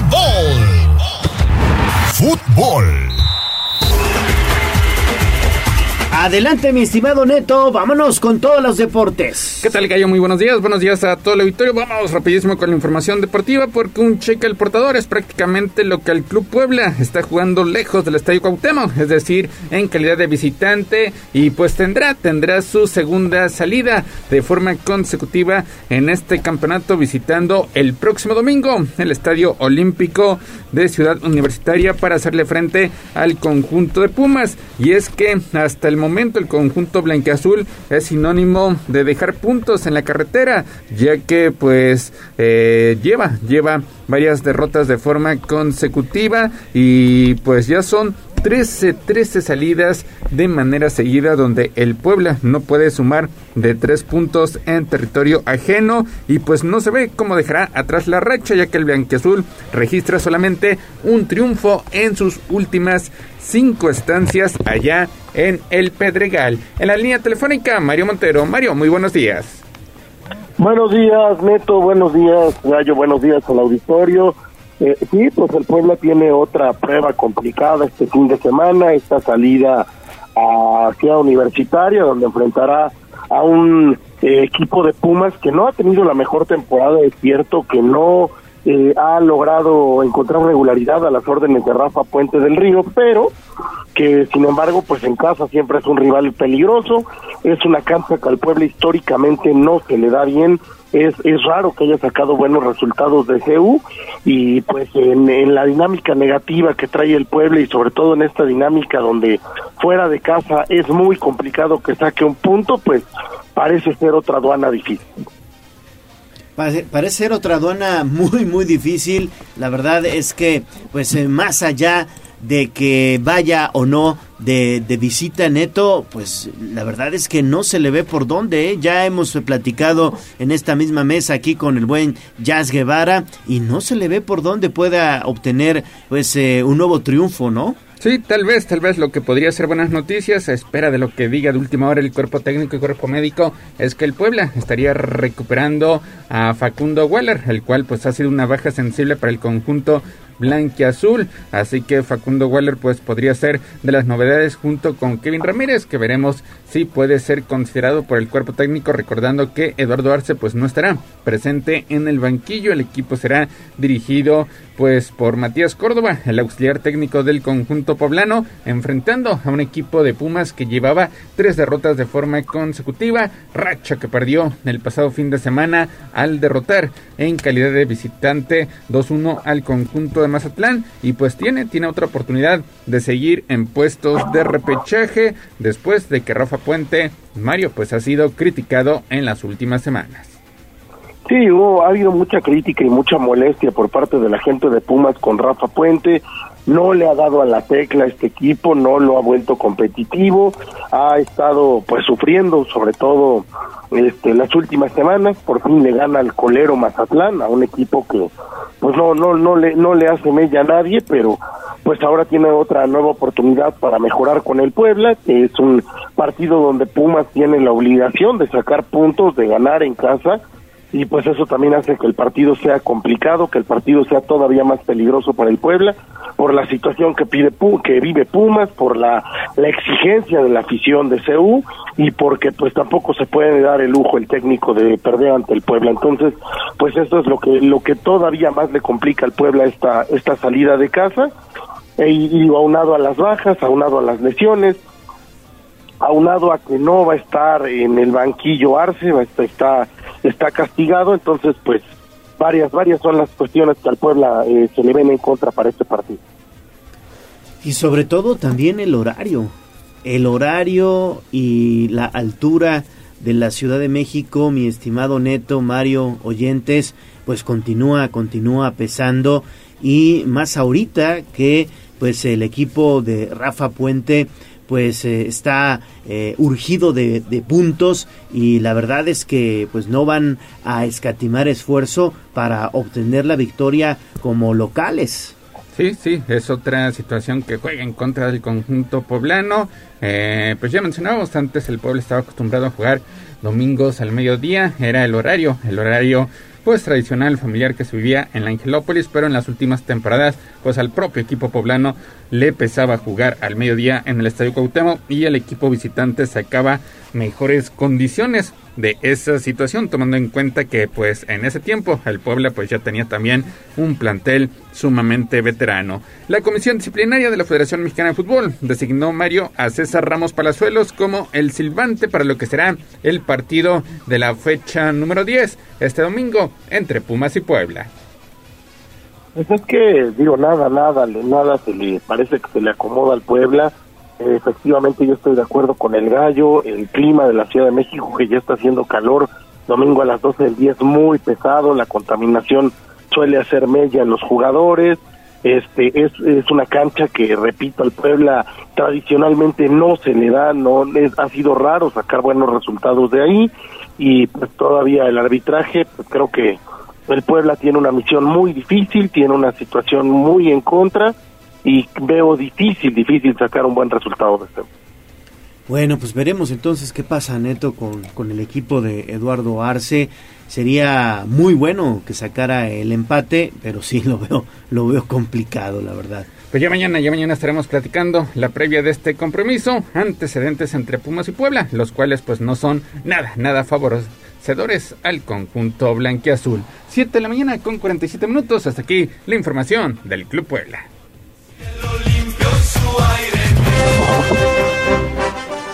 Vámonos con la Liga MX, semana crucial en las Águilas del América y es que Alejandro Sandejas pues estará fuera de circulación más de lo esperado, sin embargo los días previos al juego ante Tigres definirán si ya puede ser tomado en cuenta. Y es que es prácticamente un hecho que el atacante americanista se pierde el partido ante Pachuca del próximo sábado y con ello sumar su quinto partido sin actividad a causa de una lesión muscular que sufrió en el partido ante Santos y es que originalmente se había hablado de 3-4 semanas después de que sufrió esa lesión eh, días atrás, pero pues apenas, apenas hasta ayer pudo hacer fútbol. Es difícil que llegue recuperado para este fin de semana. Sin embargo, se espera que si todo evoluciona favorablemente, pues ya estaría listo en la convocatoria Mario para hacer el viaje a Monterrey de cara al choque ante Tigres.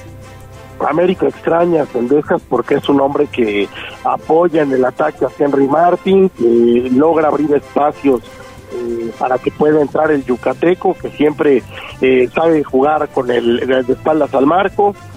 Y bueno, pues de todas maneras América tiene un plantel muy completo, digo, a pesar de perder un jugador importante, siempre habrá alguien que lo supla y América tiene un partido muy interesante este fin de semana un partido difícil contra un equipo de Pachuca que le está pisando los talones en la tabla general y contra un equipo de Pachuca que pues es es este un equipo totalmente eh, competitivo, completo. Creo que ahí América tiene una prueba muy interesante.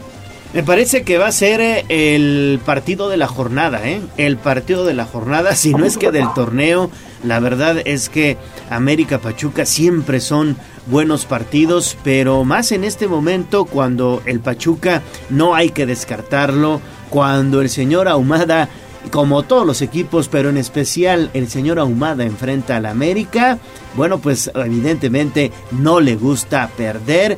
Eh, y sus jugadores también eh, dan muy buenos partidos. Y bueno pues las Águilas del América que buscan buscan seguir como eh, invictos en este clausura 2023 y de Alejandro Sendejas pues fíjate mi estimado Mario que yo digo no se ha extrañado tanto. La verdad es que el joven argentino lo, lo ha hecho bien. Recordemos que ha metido goles ese golazo de tiro libre que hace dos jornadas también eh, se mandó, pues también estuvo muy, muy, muy eh, de buena manufactura, ¿no? De buen, de buen tiro. Y pues Alejandro Sendejas, esperemos que pronto esté recuperado, pero tiene competencia, ¿eh? Le va a costar trabajo.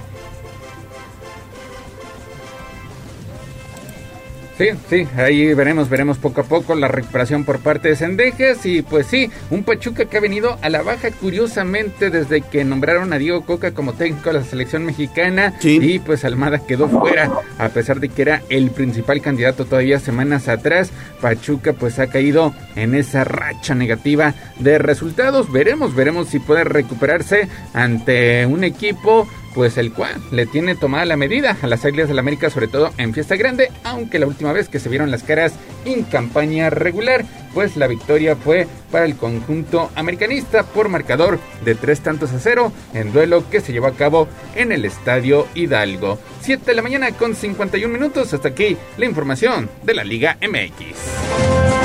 Selección mexicana.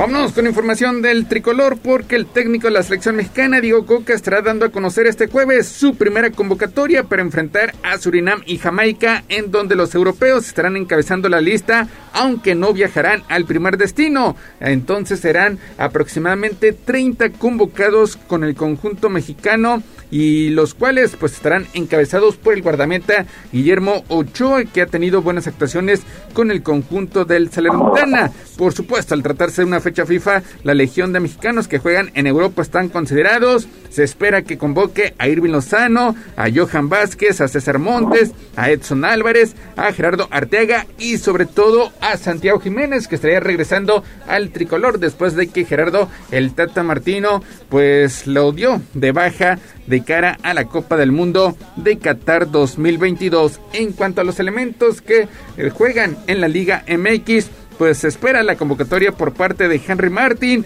de Néstor Araujo, de Luis Chávez, de Kevin Álvarez, de Fernando el Nene Beltrán, de Roberto El Piojo Alvarado, entre otros. Y las novedades sería en la portería. Estarían convocando a Carlos Acevedo y probablemente al Guacho Jiménez, el portero de las Chivas de Guadalajara. ¿El Sí, se esperarían, se esperarían varias eh, caras nuevas en la selección con la primera convocatoria de Diego Coca. Efectivamente, aquí en la Liga MX se llevarían a Acevedo, por fin, que es un portero que para mí debió de haber estado en la Copa del Mundo para tomar experiencia, ya que es el futuro de, de la portería en México.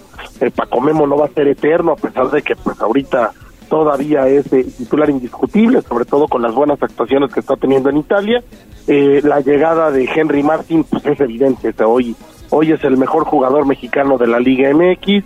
El tema eh, también de Luis Chávez, que pues eh, fue importante en la Copa del Mundo, y de los europeos, pues traer a la mayoría, no traer a los que están teniendo buen momento. Obviamente el tema del bebote es obligatorio, hay que traerlo para que para que se adapte a la selección nacional, porque se le va a necesitar en los torneos de verano. Este, a, lo- a los europeos, pues vaya que hay que hay que darles espacio, son jugadores con experiencia.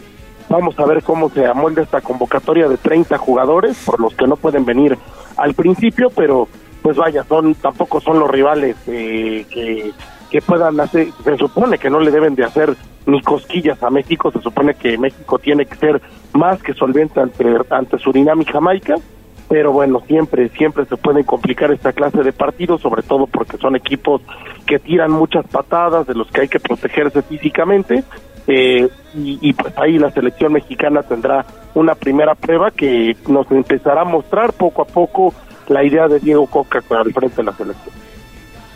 Pues sí, la verdad es que poco a poco se verá, se verá la mano de Diego Coca y pues eh, lo que llama mucho la atención serán pues eh, más que los jugadores el accionar de la selección. Hay que ver el ADN de la selección nacional de Diego Coca, hay que ver la mística, eh, el, el- el- estilo de juego que le meta a Diego Coca, porque bueno, pues más allá de nombres, pues el, el fútbol es un equipo de conjunto y por mucho que tengas las mejores estrellas del mundo, se juega eh, 11 contra 11, ¿no? Sí, y son partidos que cobran trascendencia de cara a lo que viene. De entrada, México tiene que ser primero, primero de su grupo, donde está Jamaica y Surinam, porque solamente uno terminará avanzando a la siguiente ronda. Ya después tendrá que ganar el partido de cuartos de final para entonces poder sellar su boleto a la próxima Copa América. En teoría no debería tener problema alguno, pero de todas formas, pues son, son tres partidos que tendrá que ganar a continuación para pues estar presentes en la Copa América donde la CONCACAF pues tendrá seis plazas disponibles. En caso de que pierda el duelo de cuartos de final pues todavía tendrá oportunidad de disputar un repechaje para ver si se convierte en uno de los últimos dos invitados por parte de la CONCACAF en esta Copa América especial que estará llevando a cabo en territorio de los Estados Unidos. Así que a la una de la tarde eh, será dada a conocer la convocatoria, la primera por parte de Diego Coca en este proceso que estará pues finalizando de cara a la Copa del Mundo 2026, si es que no pasa nada A ver si extraño. lo acaba. Sí, porque pues viene Copa Oro, viene Copa América, viene la siguiente Copa Oro, así que son, son tres eh, torneos donde pues a México se le va a estar exigiendo, exigiendo resultados positivos y sobre todo la práctica de buen fútbol, Mario.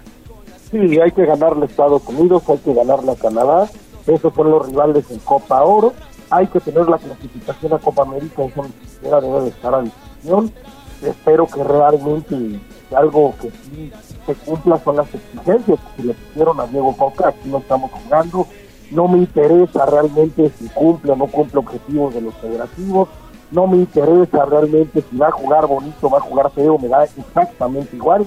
Hay torneos que son obligación para México y pues eso ahí no hay vuelta de hoja. Y si no cumples, pues vete, vas a tu casa y alguien más que ve. Pues sí, sí, sí, la verdad es que también sabes qué, yo creo que hay que meterle disciplina, ¿no? Más a la selección mexicana eh, y sobre todo valorarla, valorarla. Antes, eh, para los jugadores, el estar en la selección nacional, pues era, era ya un logro en su carrera, ¿no? Ser seleccionado nacional, un verdadero orgullo. Recordemos la selección que a mí me tocó ver desde Miguel Mejía Barón, por ejemplo, qué jugadores de la selección nacional. Era un orgullo. Alberto García Aspe, el emperador Claudio Suárez, Ramírez Perales, Ignacio Ambriz. Todos ellos eran un verdadero orgullo. Y, y hoy como que se ha devaluado, ¿no? El estar en la selección. Sí, y también, también se esperaba que fuera convocado Javier Hernández. Lamentablemente, pues salió lesionado y ni siquiera ha tenido actividad en este inicio de campaña en la Major League Soccer con el conjunto del Galaxy. Así que pendientes, a partir de la una de la tarde, pues Diego Coca estará dando a conocer su primera convocatoria. 7 de la mañana con 58 minutos. Hasta aquí la información de la selección mexicana. Vámonos con el fútbol internacional porque hoy sin Lewandowski, sin Osman Dembélé y Pedri, el Barcelona visita al Real Madrid en la ida de las semifinales de la Copa del Rey. Tampoco hay certeza si ellos estarán disponibles para un duelo decisivo por liga el próximo 19 de marzo en el Camp Nou. La vuelta al torneo de Copa será hasta el 5 de abril y es que los tres lesionados, Mario, que faltarán en el primer episodio de la trilogía, pues se han combinado para anotar en 40 ocasiones esta campaña, 25 obra de Lewandowski, 8 de Dembélé y 7 por parte de Pedri. Hoy el Barcelona tiene una prueba muy complicada en el Santiago Bernabéu, un equipo diezmado por las lesiones, un equipo que lamentablemente pues empezó mal desde la eliminación de Europea, desde la eliminación del Manchester United, luego una dolorosa derrota el fin de semana donde el Barcelona pues, pudo haber tomado ya distancia definitiva con el Real Madrid después del pinchazo del equipo blanco ante el Atlético en ese aquel empate, pues el Barcelona el domingo pierde un partido crucial. Hoy se enfrentará el equipo de Xavi con bajas muy sensibles en una situación donde todo está en contra, sin su mejor jugador, que es Robert Lewandowski, sin Pedri, que es el hombre de la creatividad en el medio campo, el hombre que, que, que, genera el, fútbol ofensivo, la velocidad y el descaro de Usman Dembélé, este, pues con varias y varios jugadores que no están en su mejor momento. El caso de Gaby, que también se encuentra jugando eh, no al 100% físicamente. En fin, el Barcelona hoy tendrá que buscar eh, soluciones. Xavi se tendrá que romper la cabeza para armar una alineación que de alguna manera pueda ser competitiva. Tratar de jugar buena defensa porque el Real Madrid anda en buen momento. El Real Madrid ya salió del bache ya está jugando mejor, sobre todo en Europa, donde goleó solventemente al Liverpool, donde Vinicius se ha convertido en un dolor de cabeza para las defensas rivales. Y bueno, pues tiene toda, toda una complicada, complicada prueba el día de hoy. Ojalá, ojalá el Barcelona pueda sacar un buen eh, resultado, no perder, por lo menos sacar un empate y dejar todo para la vuelta en el Camp Nou, donde pues en teoría ya tendrían que estar de vuelta los lesionados Qué mala suerte para el equipo de Xavi, perder jugadores cruciales antes de jugar tres clásicos, porque este mes se van a jugar tres clásicos en, menos de 30 días, y pues tener, tener ausencias tan sensibles es, es un hándicap muy importante. Pues sí, estaremos el pendiente. Mario, ayer Xavi en rueda de prensa decía que el favorito era Real Madrid. ¿Coincides con el mensaje que dio? Pues sí, no, no, no hay por qué mentir. Hoy el favorito es el Real Madrid porque el Barcelona se encuentra diezmado. Hoy es, cierto que el Real Madrid tiene completo a su equipo y que el Barcelona tiene eh, eh, ausencias muy sensibles, que tiene tiene fuera a sus jugadores más importantes. Entonces, pues eso para cualquier equipo en el mundo, perder a cuatro de sus titulares indiscutibles, pues, pues te hace llegar a jugar eh, pues, no en la igualdad de circunstancias. Que el Barcelona pues tendrá que buscar tendencia tendrá que buscar variantes, tendrá que buscar la manera de aguantar el partido, porque si no, pues vamos a estar hablando de que tendrá que ir a remar contra corriente en casa. Pues este partido será a las 2 de la tarde, tiempo del centro de México. Y por otra parte, Santiago Jiménez marcó el gol del triunfo y el Feyenoord terminó avanzando a las semifinales de la Copa de los Países Bajos. El Bebote sigue demostrando que es uno de los mejores jugadores mexicanos del momento, ya que fue titular y marcó la diferencia. Y el, y el Feyenoord, Mario, pues sigue vivo en todas las competiciones en busca de ese triplete que sería histórico, es decir, ganar Liga, ganar Copa y, ¿por qué no?, la Europa League. Sí, Santi Jiménez está liderando un equipo que está luchando por todos los títulos, que lo está haciendo muy bien, se ha convertido en un titular indiscutible y en un jugador que decide partidos. Realmente, pues una vez hace, una vez más hace que uno se pregunte por qué razón en Tata Martino no lo quiso llevar a la Copa del Mundo.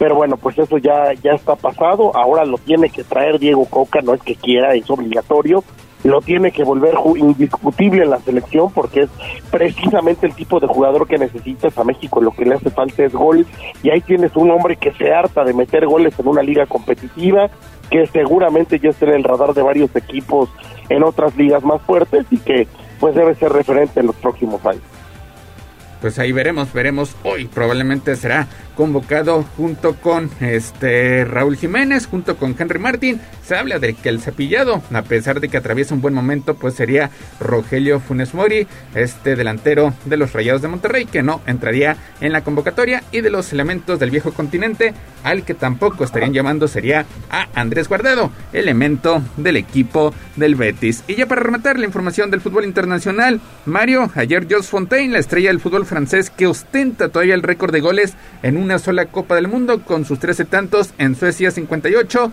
Lamentablemente perdió la vida, tenía 89 años. Sí, una de las grandes leyendas del fútbol francés, eh, pues ya ha trascendido y queda como una de las eh, mejores actuaciones en la historia de los mundiales pues ahí está, ahí está el con este Jos Fontaine que será homenajeado este fin de semana en la Liga Francesa. 8 de la mañana con 3 minutos. Ya para rematar la información deportiva, en el béisbol con los Pericos de Puebla, pues se dio a conocer su calendario de juegos del torneo Interliga 2023, el cual se estará disputando antes del inicio de la campaña de la Liga Mexicana de Béisbol.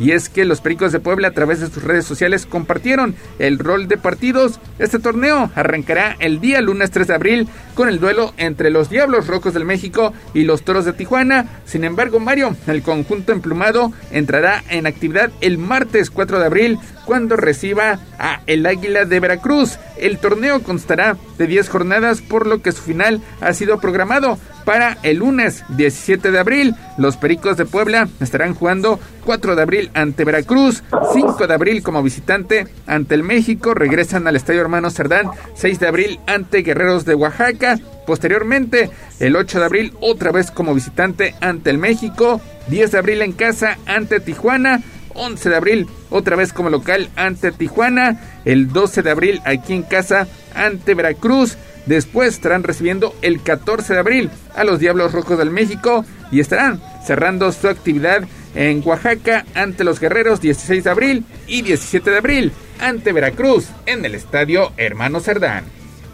Buenos partidos para este torneo de pretemporada, sobre todo recibir a un rival tradicional como es Veracruz y recibir a los Diablos Rojos del México que siempre, siempre han tenido una larga, una larga y, y, y peleada rivalidad con los Pericos de Puebla. Entonces, pues creo que la afición tendrá que responder. Hay, hay buen béisbol antes de iniciar la temporada y es un torneo donde podremos empezar a ver lo que será la idea de, del manager de este equipo, lo que se lo que se empezará a armar en este en este rol de piteo, lo que se empezará a preparar en esta este, en este cuadro, en, en, este line-up de bateo, porque bueno, pues es un año en el que Pericos quiere luchar por la Copa Sachile, en el que Pericos tiene un equipo muy competitivo y pues a ver a ver cómo viene el equipo para lo que será ya el arranque de la de la Liga Mexicana de Béisbol, ya los entrenamientos de primavera ya arrancaron y el equipo pues estará estará preparándose para poder eh, este, enfrentar este torneo donde pues tiene que agarrar nivel, es donde los equipos empiezan agarrar ritmo, donde el picheo empieza a agarrar ritmo, el bateo también, y pues eh, ves, te das una idea y empiezas a ver lo que será la temporada regular. Pues estaremos, estaremos al pendiente del accionar por parte de los Pericos de Puebla. 8 de la mañana con 6 minutos, Gallo Mario, hasta aquí llegamos con la información deportiva. Gracias, Mario. Gracias, Gallo, gracias, Neto, que tengan muy buen día, nos estamos hablando mañana. Gracias, Neto. Muy buenos días. 8, 7 de la mañana. Pausa y volvemos con más. Esto fue Tribuna Deportes. Síguenos en nuestras redes sociales. Twitter, arroba Tribuna Deportes. Facebook, Tribuna Deportes Oficial. Escuchas XHZT 95.5 FM, XEZT 1250M y en alta definición HD 95.5.1. La magnífica 95.5 FM y 1250M. La magnífica. La patrona de la radio. Una estación de tribuna comunicación. Fuerza en medios. Seguimos con el gallo de la radio. Sitio web tribunanoticias.mx. Tribuna Matutina, en resumen con la voz de los poblanos. En las últimas horas, Puebla registra 188 nuevos contagios, afortunadamente ninguna defunción a causa de COVID-19. El secretario de Gobernación, Adán Augusto López, y la secretaria de Seguridad, Rosa Isela Rodríguez, y Claudia Sheinbaum, jefa de gobierno de la Ciudad de México, reconocen a Puebla porque ha logrado reducir el secuestro y también la delincuencia. Esta mañana el presidente municipal Eduardo Rivera encabezó la entrega de la obra en la 16 Oriente. La inversión supera los 45 millones de pesos. La secretaria de Economía Olivia Salomón asegura que aunque no esté en Puebla la planta Tesla tendrá beneficios para la industria de autopartes. San Andrés Cholula espera 15.000 visitantes durante su Festival Equinoccio 2023. La presidenta municipal de Huejotzingo, Angélica Alvarado, busca que los altares monumentales de Cuaresma sean patrimonio cultural e incluso platica con autoridades del ramo. Y en información nacional, México podría beneficiarse con hasta 35 mil empleos directos e indirectos por la construcción de la planta más grande de vehículos eléctricos Tesla, que se va a ubicar en Nuevo León. Recuerde estar pendiente de redes sociales, arroba Tribuna Vigila, Tribuna Noticias y Código Rojo.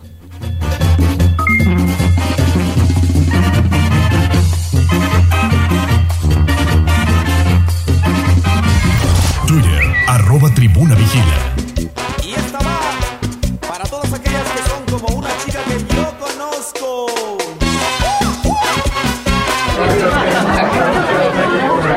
El Corral. La entrevista sin tapujos. En Tribuna Matutina. 8 de la mañana con 12 minutos. Es un gusto saludar en la línea telefónica de Tribuna Matutina al presidente municipal de Tetela de Ocampo, Rubén Barba. Presidente, ¿cómo estás? Te saludo con gusto. Buen día. Bien, bien. Buenos días, mi Leo. Un gusto en saludarlos. Gracias, gracias, presidente. Oye, platicar contigo, presidente, cómo están viviendo esta temporada de incendios forestales. Se habla aquí en la capital de que son al menos dos incendios los que, bueno, pues están combatiendo allá en los bosques de Tetela de Ocampo. ¿Qué reporte nos tienes? Sí, fíjate, mi, mi Leo, que afortunadamente eh, desde ayer en la, en la noche se pudo controlar. Me refiero a controlar es que se dejaron hechas las brechas contra, contra fuego eh, de varios brigadistas, eh, alrededor de 230. Entonces, prácticamente ese es el, el único el, el único este incendio que ahorita está controlado. No está sofocado, pero está controlado.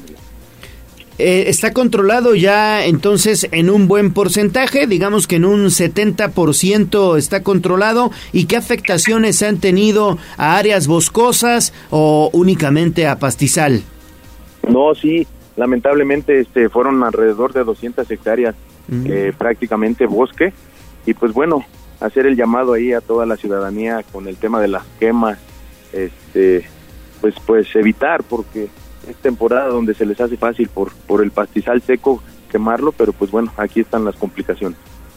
Saber, presidente, muy buenos días. Te saluda Ale Bautista. ¿Cuántos brigadistas están trabajando? ¿Cuál sería la invitación? Año con año vemos este tipo de siniestros que afectan una de las zonas boscosas que tenemos pues más bonitas del estado. Y bueno, pues ahí, ¿cuál es el llamado a la población en general y a los turistas que buscan precisamente estos espacios? Sí, Ale, buenos días. Fíjate que pues brigadistas eh, de CONAFOR andan 30, del estado que son los famosos coyotes andan alrededor de 80 y pues gente que se ha sumado, eh, tengo el dato que son 230 personas las que están sofocando, eh, habitantes también de cercanos de Tetela Ocampo y otros habitantes colindando con Iztacamacitlán. Importantísima la labor que hacen los eh, brigadistas tanto de la CONAFOR como los coyotes de la Secretaría Estatal de Medio Ambiente. Y ustedes como ayuntamiento, mi estimado presidente de Tetela de Ocampo, Rubén Barba, ¿qué es lo que están haciendo? ¿Están apoyando también?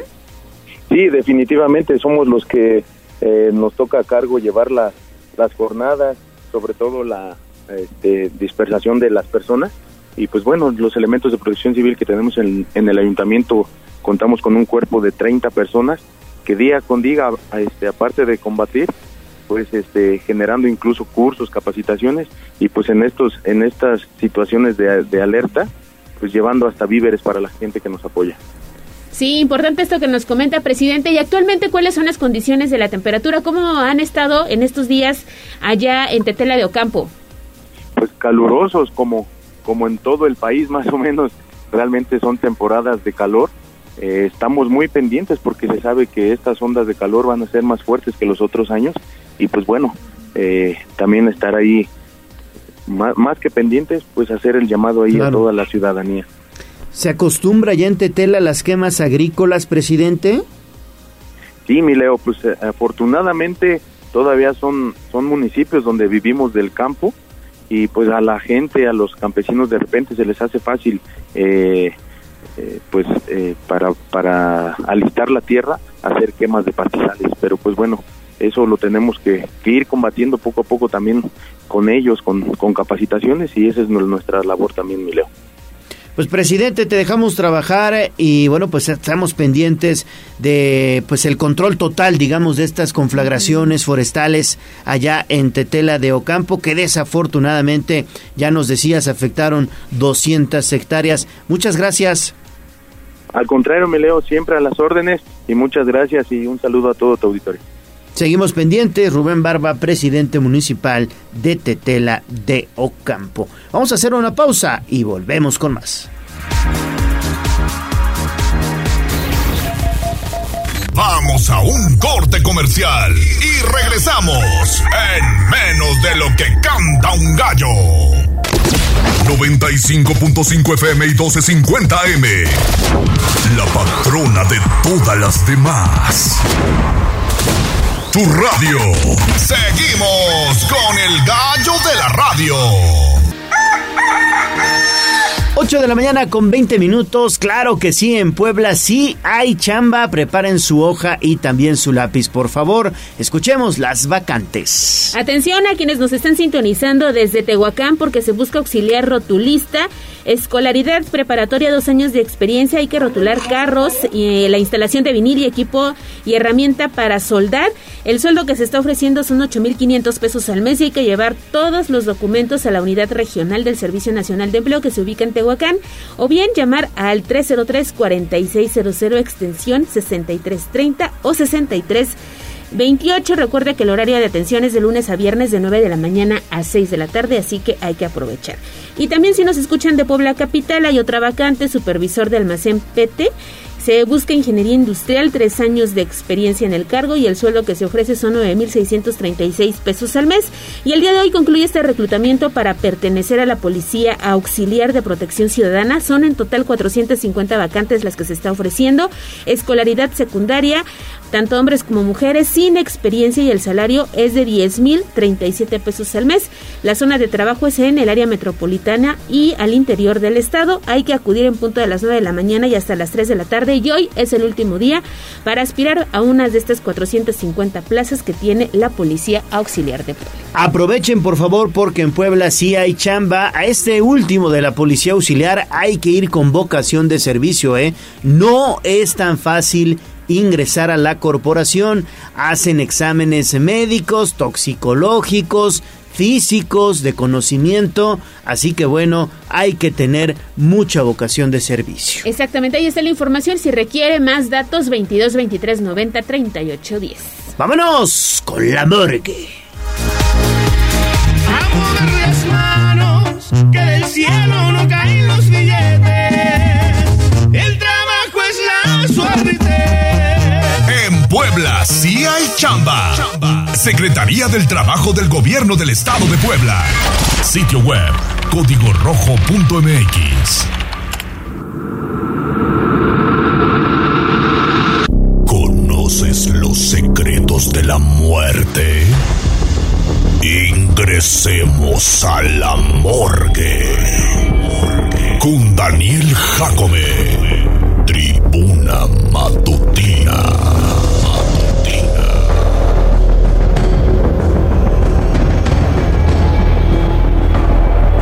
Estimado Daniel Jacome, ¿cómo estás? Bienvenido. Ingresemos a la morgue con Daniel Jacome. Pues hoy para hablar de un tema bien interesante, el monstruo de Toluca. ¿Qué tal, Gallo? Ale, Jazz, ¿cómo están? Pues Buenos sí. días. Buenos días, buenos días. Vamos a, como cada jueves, a, a tratar un tema fuerte, pero por demás interesante. El día de hoy vamos a hablar de El monstruo de Toluca. Eh, se trata de Óscar García Guzmán, mejor conocido como el monstruo de Toluca, quien mató a seis personas. Se trató de dos hombres y de cuatro mujeres. Actualmente, él se encuentra preso en un penal ubicado en el Estado de México. Ahora, sobre Oscar se tiene poca información realmente sobre lo que fue su niñez. Eh, realmente se sabe muy, muy poco. Lo, de, lo, de lo poco que se llegó a saber es que nació el 2 de febrero de 1990. Eh, tuvo una niñez muy pobre, nació en el seno de una familia de escasos recursos y su padre solía eh, pues maltratarlo física y verbalmente tanto a él como a su madre. De ahí damos un salto hasta su adolescencia, bueno ya de adulto, eh, él ingresa a la universidad eh, Unitec y empieza a estudiar la carrera de psicología, ¿no? es lo que son las cosas. Sí, sí, sí. Realmente no sé bueno, cuántos semestres fueron los que él cursó, sin embargo, bueno, pues vamos a hablar propiamente de sus crímenes. El primero de ellos se registró cuando él tenía la escasa edad de 16 años de edad y lo perpetró en contra de su padre. Su primera víctima mortal fue su papá, ya que bueno, pues él le guardaba rencor debido al maltrato que le dio desde que él era niño. Y asimismo, bueno, pues por los tratos que le daba a su madre. El segundo y tercer delito los cometió, digamos, en un mismo acto, porque, eh, bueno, pues él en el municipio de Otzoltepec del Estado de México, eh, bueno, pues él siguió a una ex compañera llamada Mónica del bachillerato, a quien él amenazó con un cuchillo, sin embargo la chica logró darse a la fuga, pero cuando él empieza a seguir a su casa e ingresa, la allana, se encuentra con el papá de la, de la chica, de Mónica, y él lo ataca con el cuchillo con el que había amenazado previamente a la, chava. Eh, en ese momento el papá pues intenta defender, él lo apuñala y, y finalmente encuentra un, un hacha y con eso termina el, el acto. Días después, bueno, pues ella, él ingresa de nuevo y priva de la libertad a, a Mónica para después tenerla cautiva dos semanas y finalmente pues la, la ultimó a golpes. Eh, metió su cuerpo en una caja, en bolsas y la aventó a una barranca en la colonia El Mirador en Huixquilucan, también Estado de México. Sanguinario, ¿no? Bastante sádico, sí. El cuarto crimen lo perpetró contra una chica llamada Adriana González, de 27 años. También era estudiante de psicología, pero de la Universidad eh, Insurgentes de Toluca, quien desapareció el 24 de marzo de 2017. Cabe destacar que Adriana, días antes de ser ultimada por Oscar, había presentado a, a Oscar como su novio ante su familia. Pues digamos que pues, le dio muerte a su novio. La quinta víctima fue eh, Marta Patricia, quien desapareció el 9 de febrero de 2019 en Huixquilucan. Eh, bueno, pues también aquí vemos otro de sus modos, bueno, otro de los rasgos de su modo de operar, el cual él las captaba, normalmente eran estudiantes jóvenes, eh, las atraía, les endulzaba el oído, como decimos, y después las dopaba normalmente con clonazepam y las solía eh, ultimar con pues, estrangulándolas. Y ya después bueno pues llegaba a abusar de ellas sexualmente así. Su última víctima vamos a hablar de ellas eh, es el caso del que más información se tiene. Y digo no es, no es que los casos anteriores no hayan sido tristes pero este fue realmente trágico porque eh, bueno se trató de Jessica Guadalupe Jaramillo Orihuela de 23 años eh, estudiante de la misma eh, facultad de Unitec donde él estudiaba, era su compañera. Días antes de ser ultimada, ella refería que era seguida por una camioneta negra y se sentía todo el tiempo observada. Siempre tenía ese miedo, esa paranoia. Ajá. Me siguen. Ajá. Todo el tiempo la estaban siguiendo. Entonces, bueno, pues ella desaparece el 24 de octubre de 2019. Sin embargo, los familiares ya venían sospechando de esta persona, de Oscar. Entonces dieron con su con su casa donde solía eh, llevar a las chavas y estuvieron afuera varios días hasta que él salió y ya enojado les dijo, ¿saben qué? Déjenme de molestar, yo no soy el responsable, ¿qué están haciendo aquí? Todavía se indigna. Sin embargo, aquí lo triste es que los familiares llegaron a ver a Jessica desde, desde afuera, o sea, llegaron a verla desde la ventana, la veían que estaba cautiva. ¿Y no hicieron nada? Por no allanar, digamos, se fueron por la vía legal, no allanaron la, la propiedad, la propiedad del, del chavo. Esperaron a que un, un juez librara la orden de cateo y fue hasta entonces que entraron los policías. Sin embargo, el mismo día que entran los policías, Oscar le estrangula a la, a la chica y la deja en una bañera y huye del lugar. Ya cuando entraron los Sí, policías, ya, ya, ya estaba muerta. nada más encontraron el cuerpo de la, de la chica. Oye, qué lamentable, ¿no? Porque luego nos preguntamos, eh, como padre, como madre, harías lo que fuera para, ¿no? Y en este caso, este, esperaron a la autoridad, no sé. Sí, claro. Difícil Claro, situación, y- es una pues, situación difícil. La verdad tú- yo me hubiera metido. Pues sí, Yo me hubiera también. metido, ¿eh? Claro. O sea, tú como mamá, como papá, te metes y te vale que te vayan a acusar de Claro, allanamiento, ¿no? Sí, sí, sí. No, eso es lo de menos. ¿No? Sí, claro, de- digamos, esa es la parte bueno, que, es cuestionable. Se fueron por la vía legal, sí, pero, híjole, pudieron haber salvado Evitado. una vida, ¿no? Sí, por eso es que digo que la última muerte fue realmente muy, muy trágica.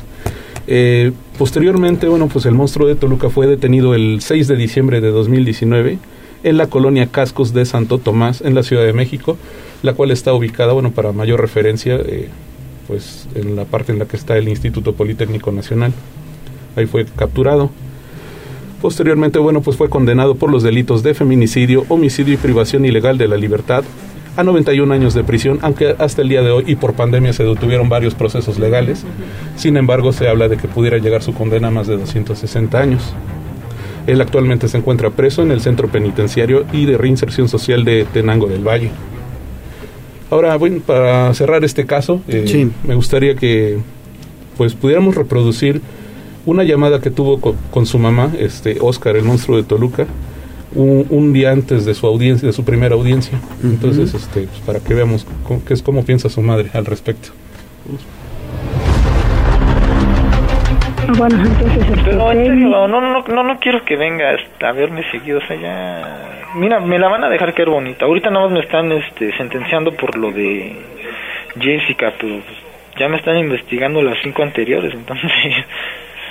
No, eh, no, ya de aquí ya no salgo, en ataúd nada más. Entonces... Tú tranquilo, tengo- tú tranquilo. No, no, yo, yo estoy relax. Ya te dije que yo acepto lo que sea que me pase, ¿no? Entonces... Este, pues bueno, este, eh, fue, fue, fue mi única llamada que tenía, ya la quemé, este, qué bueno que estás bien, pues a ver si ya te puedo ver mañana, ¿no? Y ya, Sí, mañana primero ya estoy llegando muy temprano, te digo, porque va a ser a las diez y media, este, investigué, me voy de aquí a las ocho, voy, voy a ir para ir a ver, voy, voy a ir con mi abogado para No. checar todos los detalles y checar todo lo que tengo que hacer ahí para que yo esté pendiente, porque no sé nada, como nunca he pisado, pues, quiero saber ya, me cómo... tengo que ir, este, Pues, te sabes, hijo, te quiero mucho, yo también te quiero mucho, mucho. Chale, sí, a mí me haces, entonces me haces sentir más, a todavía más que me quieres, Yo siempre te he querido, hijo, y te voy a querer siempre, y lo he dicho. A mí me importa lo que haya pasado, yo siempre te voy a querer, es mi hijo, y te voy a querer siempre, siempre. Escúchalo, siempre. pues sale, te dejo, ¿va? Papacito. Y de todos modos, mañana, eh, primeramente, Dios allá te caigo, ¿va? Te cuidas, bye. Sí, órale, pues, cuídate. Con todo y Oh, eso. sin palabras, hermano, ¿eh? Hijo, qué complicado para la señora, ¿no? Qué ¿Cómo complicado dice? para No la señora. importa lo que haya Y, él dice, no, yo estoy relax, ¿no? Híjole, no, no. Y sabiendo que no va a salir de la cárcel. No, nunca. Nunca. Un ataúd, Como él dice, dice, en ataúd. Sí. Sí, incluso es, es un fragmento de un minuto y medio de seis que dura la llamada. En todo momento él ya está resignado a que este, su, su situación ya fue, pero la señora pues, pues, se aferra pues, a su, finalmente pues, a su madre, pero pues, no se justifica nada de lo que hizo. Exactamente. Crudo, ¿eh? ¿Qué historias? ¿Qué historias, Daniel Jacome, aquí en la morgue? Gracias, Daniel. Gracias, Gallo. Gracias, Ale. Gracias, Gracias, Dani. 8.32, pausa y volvemos ya a la recta final de Tribuna Matutina.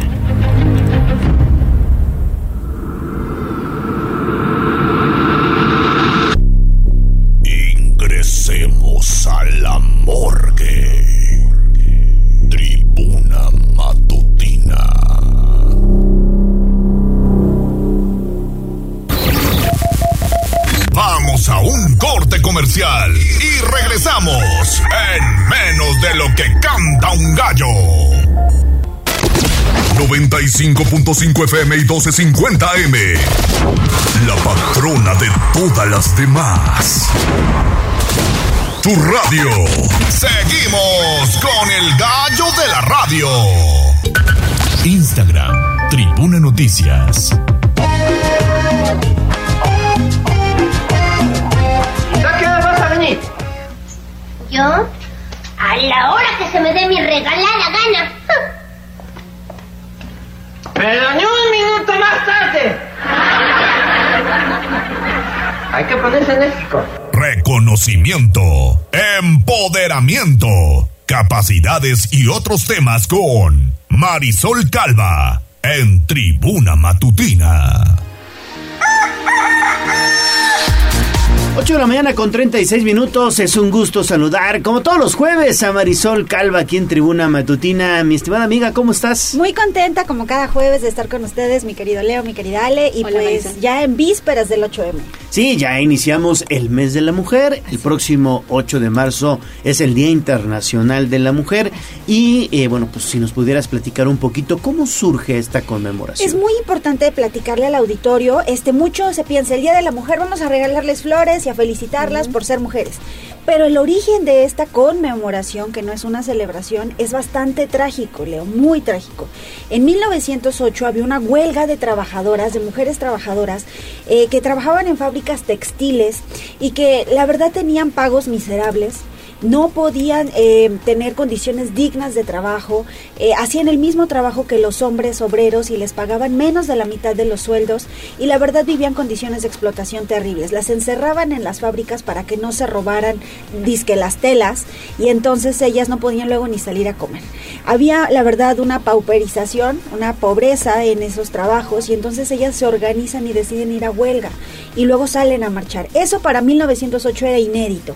De repente hay una huelga en Nueva York donde deciden salir a tomar las calles. Sí. Lo, lo ven muy mal eh, los dueños de estas, de estas fábricas.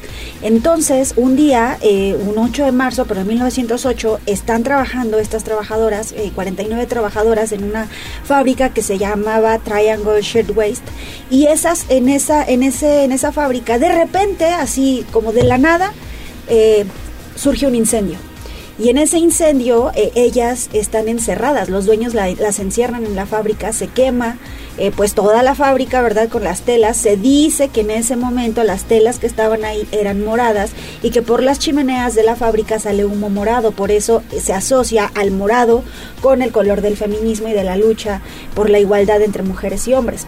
Entonces las, eh, las eh, trabajadoras fallecen en este incendio pues presuntamente provocado.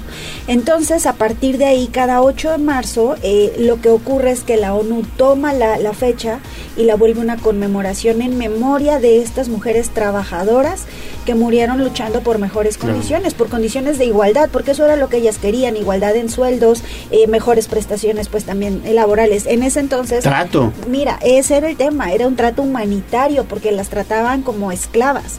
Entonces aquí es muy importante el decir, bueno, ese es el origen de la, de la conmemoración del 8 de marzo. Ahora vemos eh, que pues más personas, marcas, empresas, gobiernos, como que ya le van agarrando la onda, ¿no? Y dicen, ah, es importante, no es una fecha para regalar flores y chocolates, o sea, no es 14 de febrero ni San Valentín. Esto es una conmemoración que nos recuerda la importancia de luchar por igualdad, de combatir todas las formas de violencia que se perpetran contra las mujeres, que desafortunadamente en lugar de disminuir ahora, ahora hay nuevas formas de violencia como la violencia digital y distintas formas. Entonces, esto es muy importante. Y también decirle al auditorio que estar muy alertas, ¿no? Porque de repente surge un fenómeno en esta conmemoración que se llama el purple washing o el lavado púrpura, que de repente ya todas las marcas en marzo todas ya son feministas, así Ajá. como en, en este en junio que es el orgullo eh, de, de la gay, ¿no? Y todo, todo es arcoíris. Ahorita en marzo todo se vuelve morado, todo, ¿no?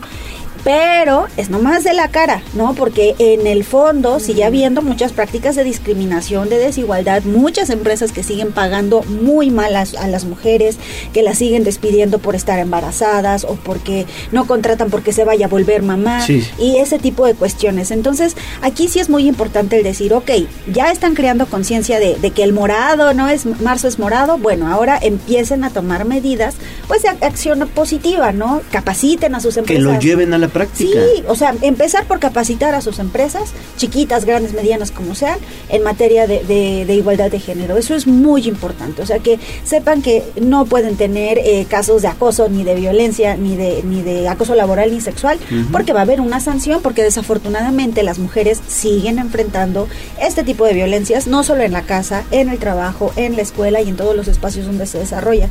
Entonces, pues ese es como el recordatorio para el 8 de marzo y que bueno, ya viene aquí el 8M en Puebla y que va a haber muchas actividades, diferentes actividades convocadas pues por diferentes instituciones, convocadas por colectivas, por organizaciones de la sociedad civil, va a haber marcha. Entonces sí es muy importante que pues que se sumen a las actividades, sobre todo porque buscan hacer conciencia y lo que más necesitamos en este momento en la sociedad es conciencia, conciencia de la importancia de la igualdad y del combate a la violencia contra las mujeres, las adolescentes y las niñas. ¿Sabes qué me ha gustado, Marisol? Que este año habrá entre 6 y 7 contingentes, ¿no? Que van a Sí. participar para que quien se quiera sumar. Y yo, mira, por ejemplo, en mi, de mi caso personal, nunca he podido ir a una marcha. Ah, ya y tengo ven. ganas de asistir este año, Sí. pero hay una serie también de medidas que se deben de tomar, que Sí. se deben tomar en cuenta, Sí, ¿no? Es muy importante eh, decirle a quienes vayan a marchar que primero identifiquen a cuál marcha se van a sumar. Hay diferentes tipos de convocatorias, hay algunas que son separatistas, esto que quiere decir que solo pueden ir mujeres, que si te acompaña tu papá, tu hermano, tu novio, no podrán estar contigo. Entonces, si tú vas a una marcha separatista, sí ve con tus amigas o con tu mamá, Sí. pero no puedes ir con hombres. Hay marchas que son diversas, que eh, llevan contingentes, por ejemplo, de familiares de víctimas de desaparecidos, pues los familiares no son solo mujeres, también hay papás, hermanos, este, hijos que les arrebataron a, sus, a las mujeres ¿no? en sus senos familiares, entonces también pueden acompañar estas marchas y hay contingentes mixtos donde pueden ir incluso hombres. Entonces aquí es muy importante saber a qué tipo de marchas se van a sumar y a partir de ahí construir medidas de seguridad, porque si hay que tomar medidas de seguridad, llevar tu celular bien cargado, si tienes posibilidad de llevar una pila de repuesto, llévala, zapatos muy cómodos porque se marcha, se camina muchas calles, este llévate un, un termito de agua o algo que puedas estar ahí Una tomando. gorra. Una gorra, un este bloqueador solar, una mochilita chiquita que puedas llevar, este pues tus- lo más básico, no se lleven ahí el maquillaje, no, no, o sea, la verdad es que nomás lo básico, este una identificación y pues vayan siempre acompañadas, es, esa es la sugerencia, ¿no? Que vayan este pues con una amiga, si no pueden ir acompañadas, en la marcha que sale a las 5 de la tarde del gallito, va a haber una contingente para primeras marchantes, para mujeres que por primera vez van a ir marchando para que se acuerden de los contingentes que ya tienen como más experiencia en eso para que las vayan ahí pues de alguna forma guiando, cuidando. Entonces acompañando. Entonces esto es muy muy importante que puedan eh, asistir, que desmitifiquemos un poco o que quitemos el estigma de es que todas las marchas feministas son violentas, son agresivas. A ver, no, este nadie te obliga a hacer algo que no quieres en una marcha. Hay diferentes formas de expresión. Eh, eh, hay algunas eh, mujeres, personas que deciden pues hacer este tipo de, de expresiones, pero al final las marchas eh, que tienen una finalidad como las del 8M es buscar la igualdad entre hombres y mujeres y combatir todas las formas de violencia. Entonces, pues ojalá se sumen. Este, la verdad es que em, la libre manifestación es un derecho, marchar es un derecho, este, y pues si tienen dudas, pues contáctenos en redes sociales para que les estemos pasando números de contingentes que van a estar integrándose en la UAP. Unas universitarias van a salir de la UAP en camino a Gallito, otras van a salir de, por el Carolino, de la Facultad de Psicología también rumbo al Gallito. Van a estar saliendo diferentes puntos para que se vayan juntas y puedan llegar a, a Gallito y del Gallito eh, pues hasta la Fiscalía, que es donde van a terminar. Entonces, pues ahí está la invitación. Sí, muy bien. Tú, tú tendrás esa información en tus redes sociales. En mis redes sociales, querido Leo, ahí en arroba marisol-calva, estoy compartiendo de forma permanente las eh, la actualización sobre la marcha y decirles también que el día 7 de marzo, un día antes, a las 4 de la El tarde, miércoles. el miércoles, eh, va a haber- el martes, el martes 7, es martes 7, va a haber una, eh, una reunión como para que puedan ir a diseñar sus playeras este para la marcha. eh, va a estar muy padre, es una- unas colectivas que están organizando esta actividad y que el, el mero 8, la, la convocatoria es a las 5 para salir a marchar, pero si quieren llegar una hora antes, a las 4 en el kiosco del Paseo Bravo, eh, vamos a estar con una actividad de pimpeo que le dicen, así de que pues un poco de, de maquillaje, de brillantina, de todo lo que quieran para salir a marchar todas ya con esta actividad. Ah, mira, Entonces y- eso está padre también. Y en el diseño de playera es igual en el gallito. El diseño de playera es en la Avenida 9 Oriente. Si quieren, eh, no tengo el número exacto ahorita, Sí. pero en mis redes va a estar la información y esto este, pueden acudir un día antes con su playera y ya el diseño y todo lo pueden armar ahí con las colectivas. Excelente Perfecto. opción. Sí, sí, sí. Ahí nos vemos. Bueno, Este año sí, sí marcha. sí, muy bien. Ah, y, y ya el último, el sábado, eh, perdón, este domingo va a haber un picnic feminista. Entonces también si quieren sumarse, mándenos mensajito para que también puedan estar integrándose a esta actividad. Muy bien, pues Marisol Calva. Muchas gracias. Pues vas a estar bien movida. Ay, es que este sí es mes. de marzo. sí es de marzo. qué emoción, qué emoción. Pero Gracias. Muchas gracias. Y nos vemos jueves. aquí el próximo jueves. Primero Dios. sí. Ajá, nada más tus redes sociales. A- arroba eh, Marisol-Calva en Instagram, eh, eh, también Marisol Calva G en Facebook y eh, Marisol Calva 9 en TikTok. Gracias, Marisol. Muchas gracias. Pausa y volvemos con más. A un corte comercial y regresamos en menos de lo que canta un gallo. 95.5 FM y 1250 M. La patrona de todas las demás. Tu radio. Seguimos con el gallo de la radio. Twitter, arroba tribuna vigila. Y esta va como una chica que yo conozco. El Corral. La entrevista sin tapujos. En Tribuna Matutina. 8 de la mañana con 50 minutos. Hoy tenemos invitados especiales en el estudio de Tribuna Matutina. Son integrantes del grupo K9 de la Secretaría Estatal de Seguridad Pública, custodios también que trabajan en algunos centros de reinserción social. Está con nosotros Eder Obáñez Fernández y su canino César y también Gwendolyn Camarillo Ortiz y su canino Tori. Mi tocayo Tori, ¿cómo están? Bienvenidos. sí, es cierto. Ahí está Tori. Oye, pues Gwendolyn, platícanos un poquito, pues cuáles son las actividades que ustedes realizan en los penales, en los cerezos de la entidad poblana y qué es lo que hacen con Tori y con César. ¿Cuál es su actividad? Nosotros nos encargamos de las revisiones a celdas y los ejemplares este, nos acompañan, van para encontrar celulares, narcóticos. ¿Desde hace cuánto están o trabajan juntos? Desde hace un año. Desde hace un año trabajas con Tori. mm, Sí, Aproximadamente. aproximadamente. Oye, y últimamente, ¿qué es lo que han detectado o cuáles son, digamos, las, las sustancias, por ejemplo, o los eh, instrumentos prohibidos que han detectado ustedes en eh, los cerezos? Este, celulares, em, marihuana, cristal. Y principalmente es en las celdas o también eh, en los accesos, por ejemplo. No, mm, en las celdas, Ok. abajo de las camas, Ajá. entre los baños. ¿En qué penales? En el penal de ese Cerdán. Ciudad Ciudad Cerdán.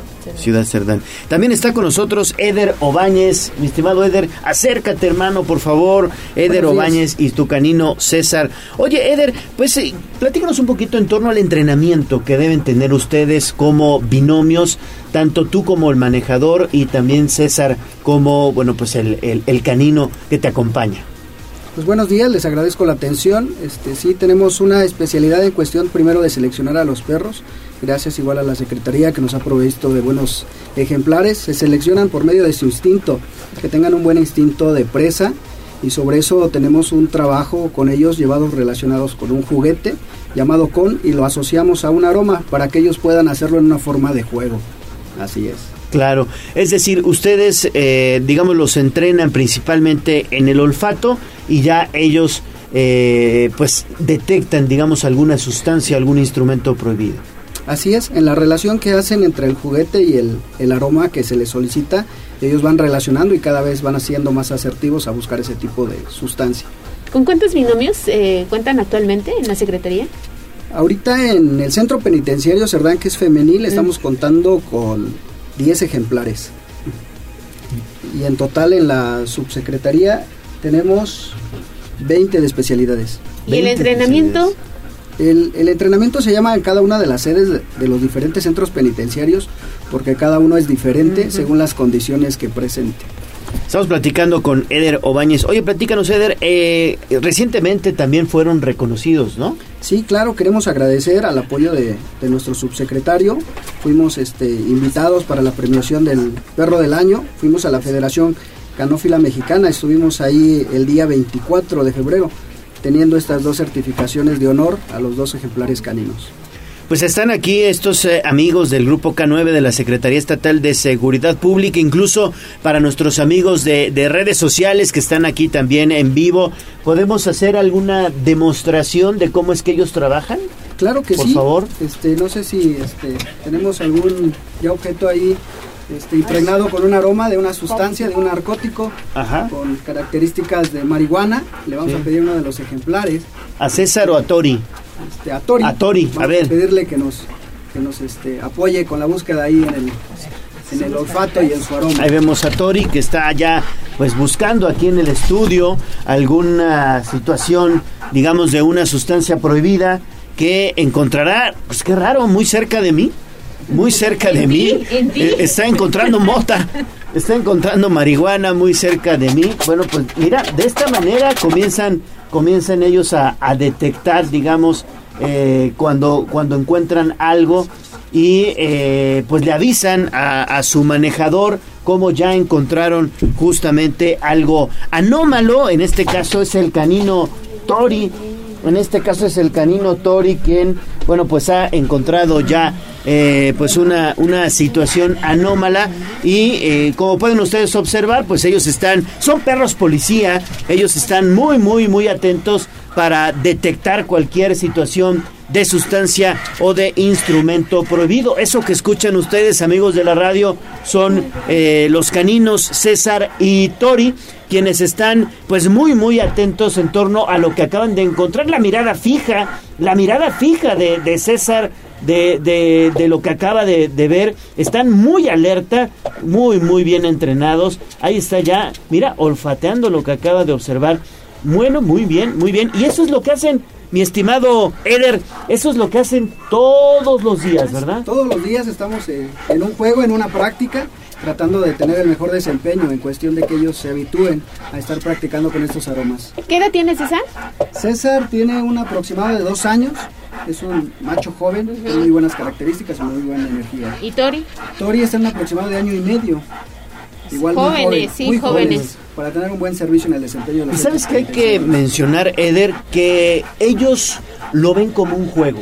No, no lo ven como un asunto de maltrato, porque mucha gente dice es que eh, los maltratan e incluso muchos piensan que los ponen a oler drogas. No, ellos lo ven como un juego, ¿no? Para ellos es un juego, es una diversión y pues es una forma de capacitarlos. Claro que sí, lo que tratamos de cuidar en ellos es apegándonos a la ley de protección animal del Estado de Puebla, respetando todos sus derechos, este, proporcionando igual alimentación adecuada y claro, el juego es lo más importante, por eso vienen con toda la energía y la actitud posible. Pues nuestro reconocimiento porque Gracias. además este tienen un excelente olfato lo que les permite tener una colaboración bien importante con los policías, Claro, no claro. humanos, porque ellos son policías pero de cuatro patas. Son nuestros compañeros día a día. Sí. Son, son compañeros exactamente de cuatro patas. Y eh, finalmente saber, Eder, los operativos, dispositivos que hacen ustedes también en los cerezos, ahí ellos participan, ¿no? Que tienen que ser frecuentes, digamos, estos operativos para la detección de los instrumentos y las sustancias. Sí, por la instrucción de nuestro subsecretario ha sido una de las prioridades el tener este, operativos constantes. Cada centro cuenta con una unidad para que esté al pendiente cuando se requiera y todos son en forma esporádica para que podamos tener un buen control en cada centro penitenciario. Muy bien, pues muchas gracias por estar aquí en Tribuna Matutina. Tenemos al canino Tori, que ya está aquí muy juguetón, y al canino César, que está pues muy muy pendiente de la entrevista también. Gracias Eder Obañez Fernández y Gwendolyn Camarillo Ortiz. Muchas gracias a los dos. No, gracias a ustedes, muy amables, muchas gracias. Y felicidades por su trabajo. ¿eh? Gracias, muy amable. Y por el reciente reconocimiento también. Gracias, gracias a todo el nombre de la unidad. Gracias. 8 de la mañana con 58 minutos. Nos estamos ya despidiendo de Tribuna Matutina. Así llegamos al final de esta emisión. Gracias. Aura Mones en la operación técnica. Abraham Merino en la producción. Jazz Guevara en las redes sociales. Ahí Jazz Guevara estará pues eh, eh, publicando el material que acaba de levantar en esta entrevista. Y nos vamos, Ale. Nos vamos, pero mañana tenemos una cita en punto de las 6 de la mañana, 95.5 de FM. Cuídense. Soy su amigo Leonardo Torija, el gallo de la radio. Adiós. Adiós, amor, me voy de ti y esta vez para siempre. Me iré sin marcha atrás porque sería fatal. Adiós, amor. Aquí terminamos Tribuna Matutina